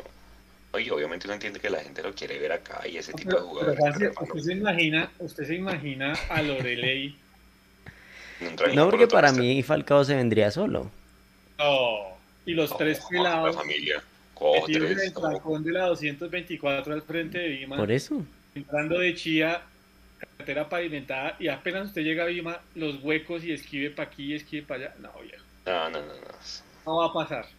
No va a pasar. No, sería en otra, en otra, en otro escenario más de inversión, de comprar equipo, algo así, pero creo que ahorita como jugador va a ser muy jodido. Oiga, eh, ya per cerrando. Fortaleza quedó por fuera. A, usted Mecho le dieron con todo por ahí vino, que usted dijo Fortaleza tenía que hacer seis. No los hizo, pero pues obviamente eso no es justificar lo, lo que pasó. Y es que, hombre, la gente y las nuevas generaciones que vieron esto, ustedes no se imaginan las historias que hay cuando no se transmitía la B por televisión. Eso hay una cantidad, hermano, de historias por allá con el, no sé quién fue el Valle Valledupar, el Real Cartagena hace unos años, el gol de la mano se acuerda de Jason, la saga en techo, no, una cantidad de cosas, eso al final nunca terminan descubriendo nada. O sea, al final seguramente a los legionarios les van a clavar una sanción durísima. No pueden jugar Mire, tiene que haber, tiene que haber una prueba fehaciente de un amaño. Fehaciente. ¿Quién hable? Es, exacto, o sea, tiene que haber un audio, un pantallazo de un chat, alguna, pero que sea demostrable. Por lo demás, no. Ahora, yo dije, es un papelón, es una vergüenza. A mí se me fueron encima porque estaban comparando lo que pasó en esos cuadrangulares con una violación. Me parece ridículo hacer esas comparaciones tan estúpidas, pero sí se me fueron encima. Pero yo me mantengo. Si Fortaleza, Fortaleza primero empató con, con Unión en el partido acá en Bogotá en la fecha 2. Y segundo, tenía para hacer un punto, incluyendo visita a la Unión, y no pudo. Entonces, podía, podía, haber, podía pasar lo que quisieran Villavicencio y Fortaleza si su tarea no importaba. Lo que pasa es que es muy raro, muy raro que los primeros 80 minutos no haya pasado nada y todo haya cambiado en los últimos cinco. Bueno, particularmente en ese último gol, porque el primer gol para mí no me parece que es... Pero tiene que hacer... Ese tipo de cosas ya han pasado. Acuérdese el ascenso de Cartagena, no sé, estar errado. contra Valledupar, contra Valledupar. Cuatro goles. El tema Hicieron cuatro goles. Exacto, exacto, exacto. dura 85 minutos, porque así fue la historia. O sea, se pusieron de acuerdo los dos equipos, los capitanes, los técnicos, los cuerpos técnicos. Quien se había puesto de acuerdo se pusieron de acuerdo y dijeron, vea, el partido dura 85 minutos. Como no queremos que suba tal, que está peleando también el ascenso, de ahí para adelante el equipo que vaya ganando, el equipo que vaya perdiendo, perdón, se va a dejar hacer los goles necesarios para que el otro equipo que va ganando el partido hasta el minuto 85 ascienda eh, ascendió el Cartagena, ¿no? Hizo cuatro goles, sí, cuatro, goles. en minutos. Esto ya había pasado y no va a volver a, o sea, y no va a pasar absolutamente nada porque no se va a hablar. Claro, ahora, muchachos, y, me da un dolor de estómago tremendo tratando de justificar cosas que no se pueden justificar. Me chupo. Con lo de la ministra. Tiene, tiene, es, es, verdad lo que usted dice, es una verdad lo que usted dice. El, el eh, Fortaleza no hizo su tarea, tenía que hacer uno de seis, perfecto, no hizo su tarea no la hizo desde lo deportivo, Mecho. ¿Me hago entender? Desde lo deportivo. Sí, sí, está bien, está bien. Pero, pero a lo que voy yo es que. Lo que hicieron, es que, Dios mío, es que no hay justificación. Claro, ahora, lo que, me, lo que a mí me, llega, me llama la atención es que en ese momento, minuto 90, Llaneros podía, podía ascenderse hacia otro gol, creo, ¿no? Uno o dos más. y pasa todo lo contrario. Yo el primer gol de Unión no veo mano negra. En el primero creo que es un gol bien peleado. El, delantero va al área, gana gana le gana la espalda al defensa y le rompe el arco al arquero. El segundo sí obviamente ya es un circo, pero lo que digo es que tiene que haber alguna evidencia fehaciente para que pase algo. Pues habrá que ver, pues porque como el escándalo le dio vuelta al mundo y al presidente también metió la cucharada, pues no sé si vaya a pasar algo. Por ahora la final de la vez se mantiene. Fue lo, peor que pudo haber pasado, ¿no? Ya salió zapatero a tu zapato, ¿no? Ya salió uno de los jugadores del Llaneros y le dijo al presidente, así, hubiera, así hubiera revirado con el tema de su ministra, eh, estaríamos todos contentos en Colombia y demás. Eh, zapatero a tu zapato, o sea, Duque a duras penas se puede amarrar los zapatos y ahora vas a, venir a meter en el tema del fútbol colombiano. No, viejo. Sí, ahora, la, la, la otra es que eh, yo preguntaba en, en, el carro en el que íbamos a Ibagué, nos pusimos a tocar el tema y yo decía, pero ¿qué puede pasar? Y sí, que es que en ese momento, minuto 90, una victoria de Llaneros pagaba 120 veces, de Unión, perdón, pagaba 181. O sea, era apostar, apostarle a la Unión y se, hacía uno millonario. Entonces, claro, el tema de las apuestas yo creo que es, es y además que también vamos a ser serios. Si, si tu torneo lo patrocina una casa de apuestas, de entrada ya empezaste mal. hay que ser éticamente, políticamente correctos. Entonces, ahora, la televisión, gracias a Dios, permitió ver este, esta vaina. En el año 97 el Bucaramanga le ganó 4-0 al Junior con tres penaltis. Eh, eso no va a pasar nunca más. Eso no va a pasar nunca más. Y Millonarios fue el, fue el perjudicado y quedó eliminado. Millos ganó 4-1 y Bucaramanga ganó 4-0. Por ese gol nos quedamos afuera de la final. Y Bucaramanga pasó y eliminó al, al Quindío y después perdió con el América. Pero, pero ese tipo de cosas han pasado toda la vida. Ahora, menos mal la televisión está. Lo único es que sí, lo que dijo el presidente de la mayor es cierto, hay que seguir el debido proceso. El presidente no puede salir en tele, porque es que mucha gente sale a decir, ah, eso no va a pasar nada. Es que el presidente de mayor no puede decir, es que yo veo en el video un gol viciado, se cancela el partido y se cancela el No puede, porque el reglamento está y el Unión ganó y tiene los puntos y eso va a seguir igual. Ya después que si en las investigaciones llegan a encontrar algo, insisto, una cosa fehaciente de que si hubo un amaño, ahí sí se pueden tomar determinaciones, pero eso tendrá que ser después. Por ahora el todo sigue y va a haber final y por ahora hay dos equipos que ascendieron. Ahora yo quisiera ver en medio de este, en medio de este zancocho que es este fútbol nuestro, ¿qué podría pasar? Que se cancele un ascenso, que se le dé al segundo. O sea, es que ni siquiera el reglamento es claro con eso. Es, es todo muy ambiguo, pero vamos a ver qué pasa. En Santa Marta Jason la gente no, no, no, no lo recibió bien, ¿no? Como 20 gatos ahí en el aeropuerto, de resto la, el, el ecosistema de la Unión Magdalena no está muy contento con la forma como ascendieron. Claro que es que. No, eso es pues, mentira, Juanse. Eso es que usted sabe que en Twitter todo el mundo posa, eso es pura pose. O sea, yo creo que el Carlos Vive salió a Twitter y dijo, ay, no, no me parece, pero cerró a Twitter y se emborrachó por el ascenso de su Unión Magdalena. ¿Qué hincha no va a disfrutar? No. Oye, yo, yo no sabía que el, el, presidente de la Unión Magdalena está preso en casa por cárcel y maneja no, el usted, no, usted no sabe la figura que es Dávila, por eso le digo. O sea, ni hable de Dávila, viejo. Dávila tiene un tema porque mandó matar a un juez. Tiene temas de narcotráfico, tiene temas de nexos con paramilitares. No, eso es una joya, por eso le digo yo. Yo le digo yo, Juanse, es que, es que lo que me parece a mí lógico, más allá de toda esta vaina, pues que no ya se ríe, eh, obviamente sin, sin, llegar a la burla contra Fortaleza, uno se, burle este, uno se ríe de este tema, pero es que no hay derecho que en el fútbol colombiano, y por eso yo digo nosotros también debemos desde como institución poner nuestro granito de arena, era tipos como Dávila involucrados siendo dueños de, de un equipo de fútbol, o que tengamos un presidente de un equipo eh, como Cadena que casi acaba con Patriotas, casi acaba con Bucaramanga y al final terminó acabando, eh, al menos por un tiempo prolongado, con el Cúcuta ese tipo de cosas, si usted quiere un fútbol competitivo, si usted realmente quiere que este fútbol eh, valga lo que tiene que valer, porque el talento de colombiano tendría que valer mucho más de lo que se vende hoy en día, eh, pues usted como, como, como miembro del comité de la, de la División Mayor de Fútbol Colombiano debería oponerse a este tipo de cosas. Pero los premios son, ok, Dávila, y, y obviamente pues la ley también se lo permite, Dávila es dueño del equipo, tiene estos nexos, tiene esta situación de la muerte de un juez, de nexos paramilitares, de narcotráfico, de narcotráfico y demás, pero pues eh, como son investigaciones y como el hombre, o sea, el hombre no es tan malo porque paga casa por cárcel. Esa es como la deducción para los directivos del fútbol colombiano. Si usted paga casa por cárcel, usted entre todos es un buen samaritano, porque cometió un pecadito, pero pues no es tan malo tampoco, ¿sí? O sea, eso, eso no es tan malo. Y permitir que un tipo como Cadena haga lo que haga con los equipos, al final de cuentas el premio es eh, que ya él está mirando cómo se mueve entonces para darle el Cúcuta a otra ficha y él coger la ficha de otro y seguramente seguir haciendo lo que está haciendo. Ese tipo de cosas no las podemos permitir nosotros en el fútbol. Va más allá de millonarios, sí, pero afecta a millonarios. ¿Me hago entender? Esto termina afectando a nosotros.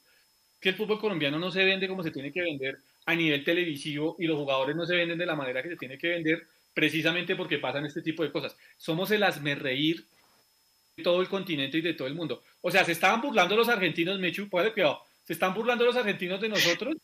En alguna asamblea de la AFA tenían que votar 36 y aparecieron 37 votos. O sea, hasta ellos cuando tenían que votar 36 aparecieron 37 votos, tienen derecho a burlarse de nosotros. Somos un circo realmente, de verdad.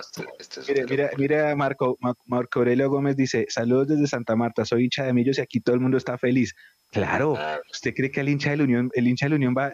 Es que por eso les digo, no le crean a Twitter porque Twitter es la red social más pirata y más... Eh, ¿Qué es eso, más fantoche, no sé, más farsa de Colombia, ¿sí? Entonces en, Twitter todo el mundo quiere posar de moralmente correcto, todos.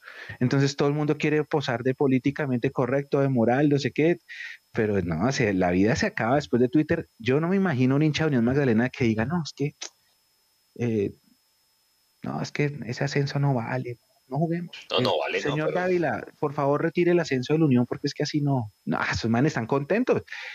Y el hincha de Millo, si esta vaina sigue, tiene que tener presente que el otro año, el, caballo, ¿cómo le van a, el caballo Márquez es hincha de la Unión, felicita a la Unión y le dan palo? Pues entonces, ¿qué pretende el caballo? No, está bien, pues es que el, piensen, piensen en el partido que le ganamos a Chico que Nicolás Gallo nos lo regaló. Nadie, nosotros no salimos a decir, ay no, eh, eh, estimado, eh, estimado presidente, presidente, queremos devolver estos tres puntos porque Nicolás Gallo nos perdonó dos rojas y nos regaló un penalti. Pues Mecho, acuérdese, acuérdese cuando Gaitán, que no fue iniciativa de Gaitán, de Felipe Gaitán, el presidente dijo, eh, o lo mandaron a decir que había que devolver dos o tres estrellas, que pues en ese mm. momento había estado vinculado a Millonarios al narcotráfico, eh, con el tema de gacha y demás. Acuérdese que decía la hinchada de Millonarios, ¿cómo se les ocurre? Tatatí, tatatá, y salieron los ídolos de Millonarios de esa época, con razón, en mi modo de ver, eh, es que nosotros no lo ganamos deportivamente. Y fue real, Millonarios se lo ganó deportivamente. Eh, ellos no tienen la culpa del tema. ¿sí? Quizá eso dirán los jugadores de la Unión. Nosotros no lo ganamos deportivamente. Que quizá, yo, yo creo que hasta ni lo, conociendo a Dávila como lo conozco y como lo he leído, Dios mío, que no me va a llegar el panfleto, eh, yo creo que el hombre, yo creo que el hombre, hermano, yo creo que el hombre arregló esa vaina en dos minutos, ¿sí?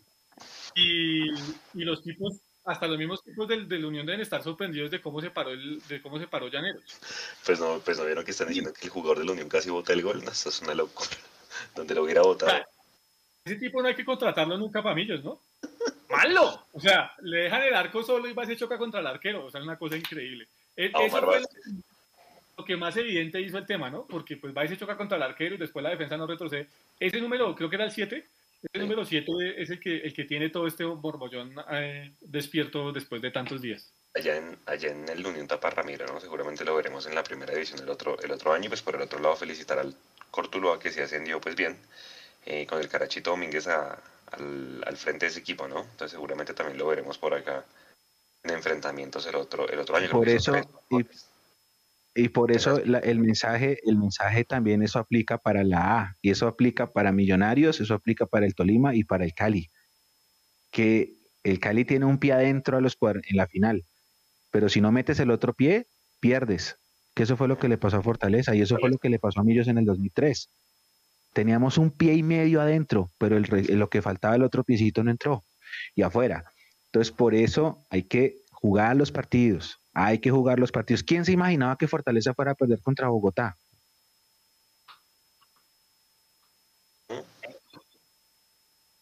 Nadie. ¿Quién se imaginaba? No, hay que, por eso hay que jugar. El de 2019 Millonarios. ¿Quién se imaginaba que íbamos a perder con el América que trajo la sub-20 casi a jugarnos ese 5 de junio? Hay que jugar. Hay que jugarlos en 8 estaremos en este momento, bueno, no sé cuándo juguemos, hoy en 8 estaremos en el Campín. O mañana en 8. Ojalá con la ilusión intacta de ganarle al América y poder pasar a la final, ¿no? Ya creo que nos quedan 8 días en los que nos jugamos todo el semestre. Bueno, señores, 11 y 12 de la noche, mucha gente conectada hoy, ¿no? 300 y punta personas en YouTube, no sé cuántas en Facebook, Nico. En total, estuvimos eh, sobre los 500, casi todo el programa. Se movió bastante bien hoy. Nico, ¿por qué están diciendo, porque están diciendo que, que, su merced, que su merced parece un abuelito? No entendí. Las gafas. yo creo que por las gafas, porque tengo un saco, ando, ah. ando chill. porque no, no me puse la, no me puse la chaqueta de millos. Hola. El, problema de guayabarse, del guayabo después del día de las velitas, vea, puro guayabo después del día de las velitas. Mentira, no sé dónde sacan eso.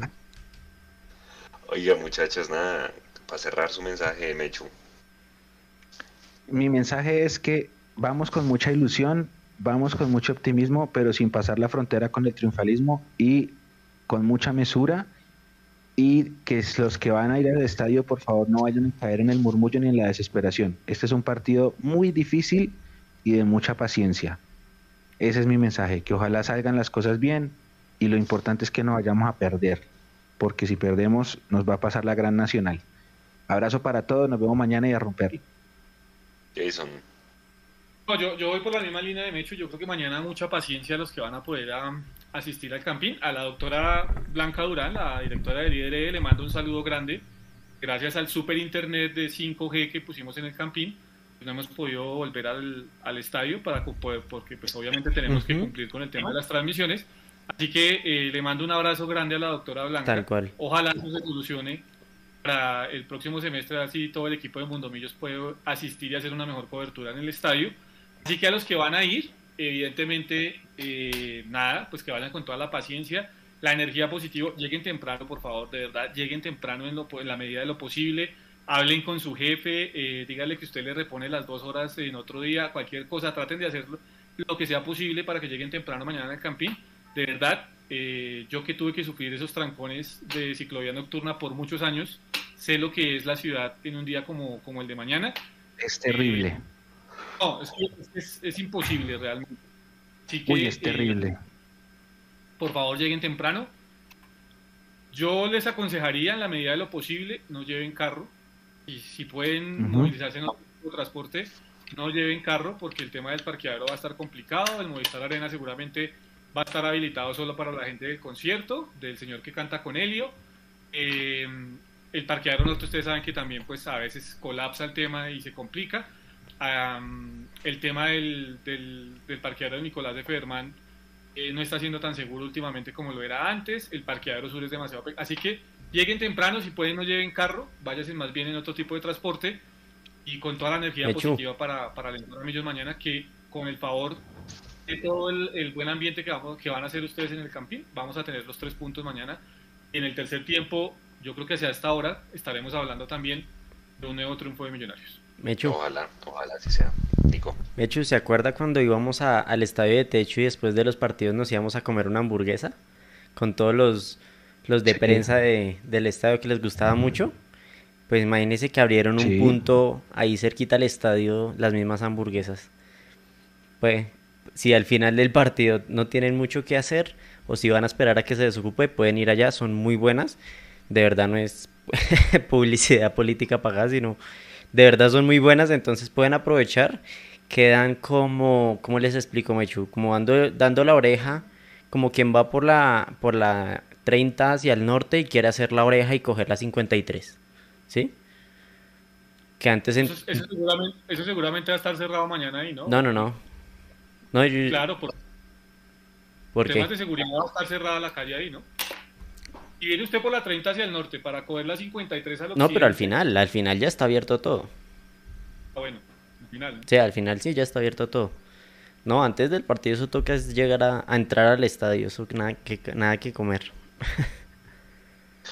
Bueno, señores, buenas noches para todos. Gracias por estar en sintonía. Mañana nos vemos en el tercer tiempo apenas acaba el partido. Igualmente, la gente que va a viajar a Barranca, porque va a haber mucha, potencia bien. Cuídense mucho entre ustedes. Es una plaza pues también caliente, sobre todo en las vías. Acuérdense que pues ir a Barranca es de alguna manera pasar por otras ciudades donde también va a haber fútbol, entonces pilas con las camisetas, todo este tipo de cosas. Eh, ¿Qué más? Lleguen temprano mañana, es un día difícil en la movilidad por el parqueadero, por el Movistar Arena, por la ciclovía, por todo lo que representa, la gente ya está empezando a salir a hacer compras, bueno, todo lo que quieran. Entonces lleguen con tiempo y nada, mucho aguante, mucha paciencia y ojalá pues mañana nos traigamos los tres puntos. Como dice Mechu, no se puede perder. A toda la gente muchas gracias, descansen, mañana nos vemos en el tercer tiempo y buen término de semana para todos. Chao, gracias.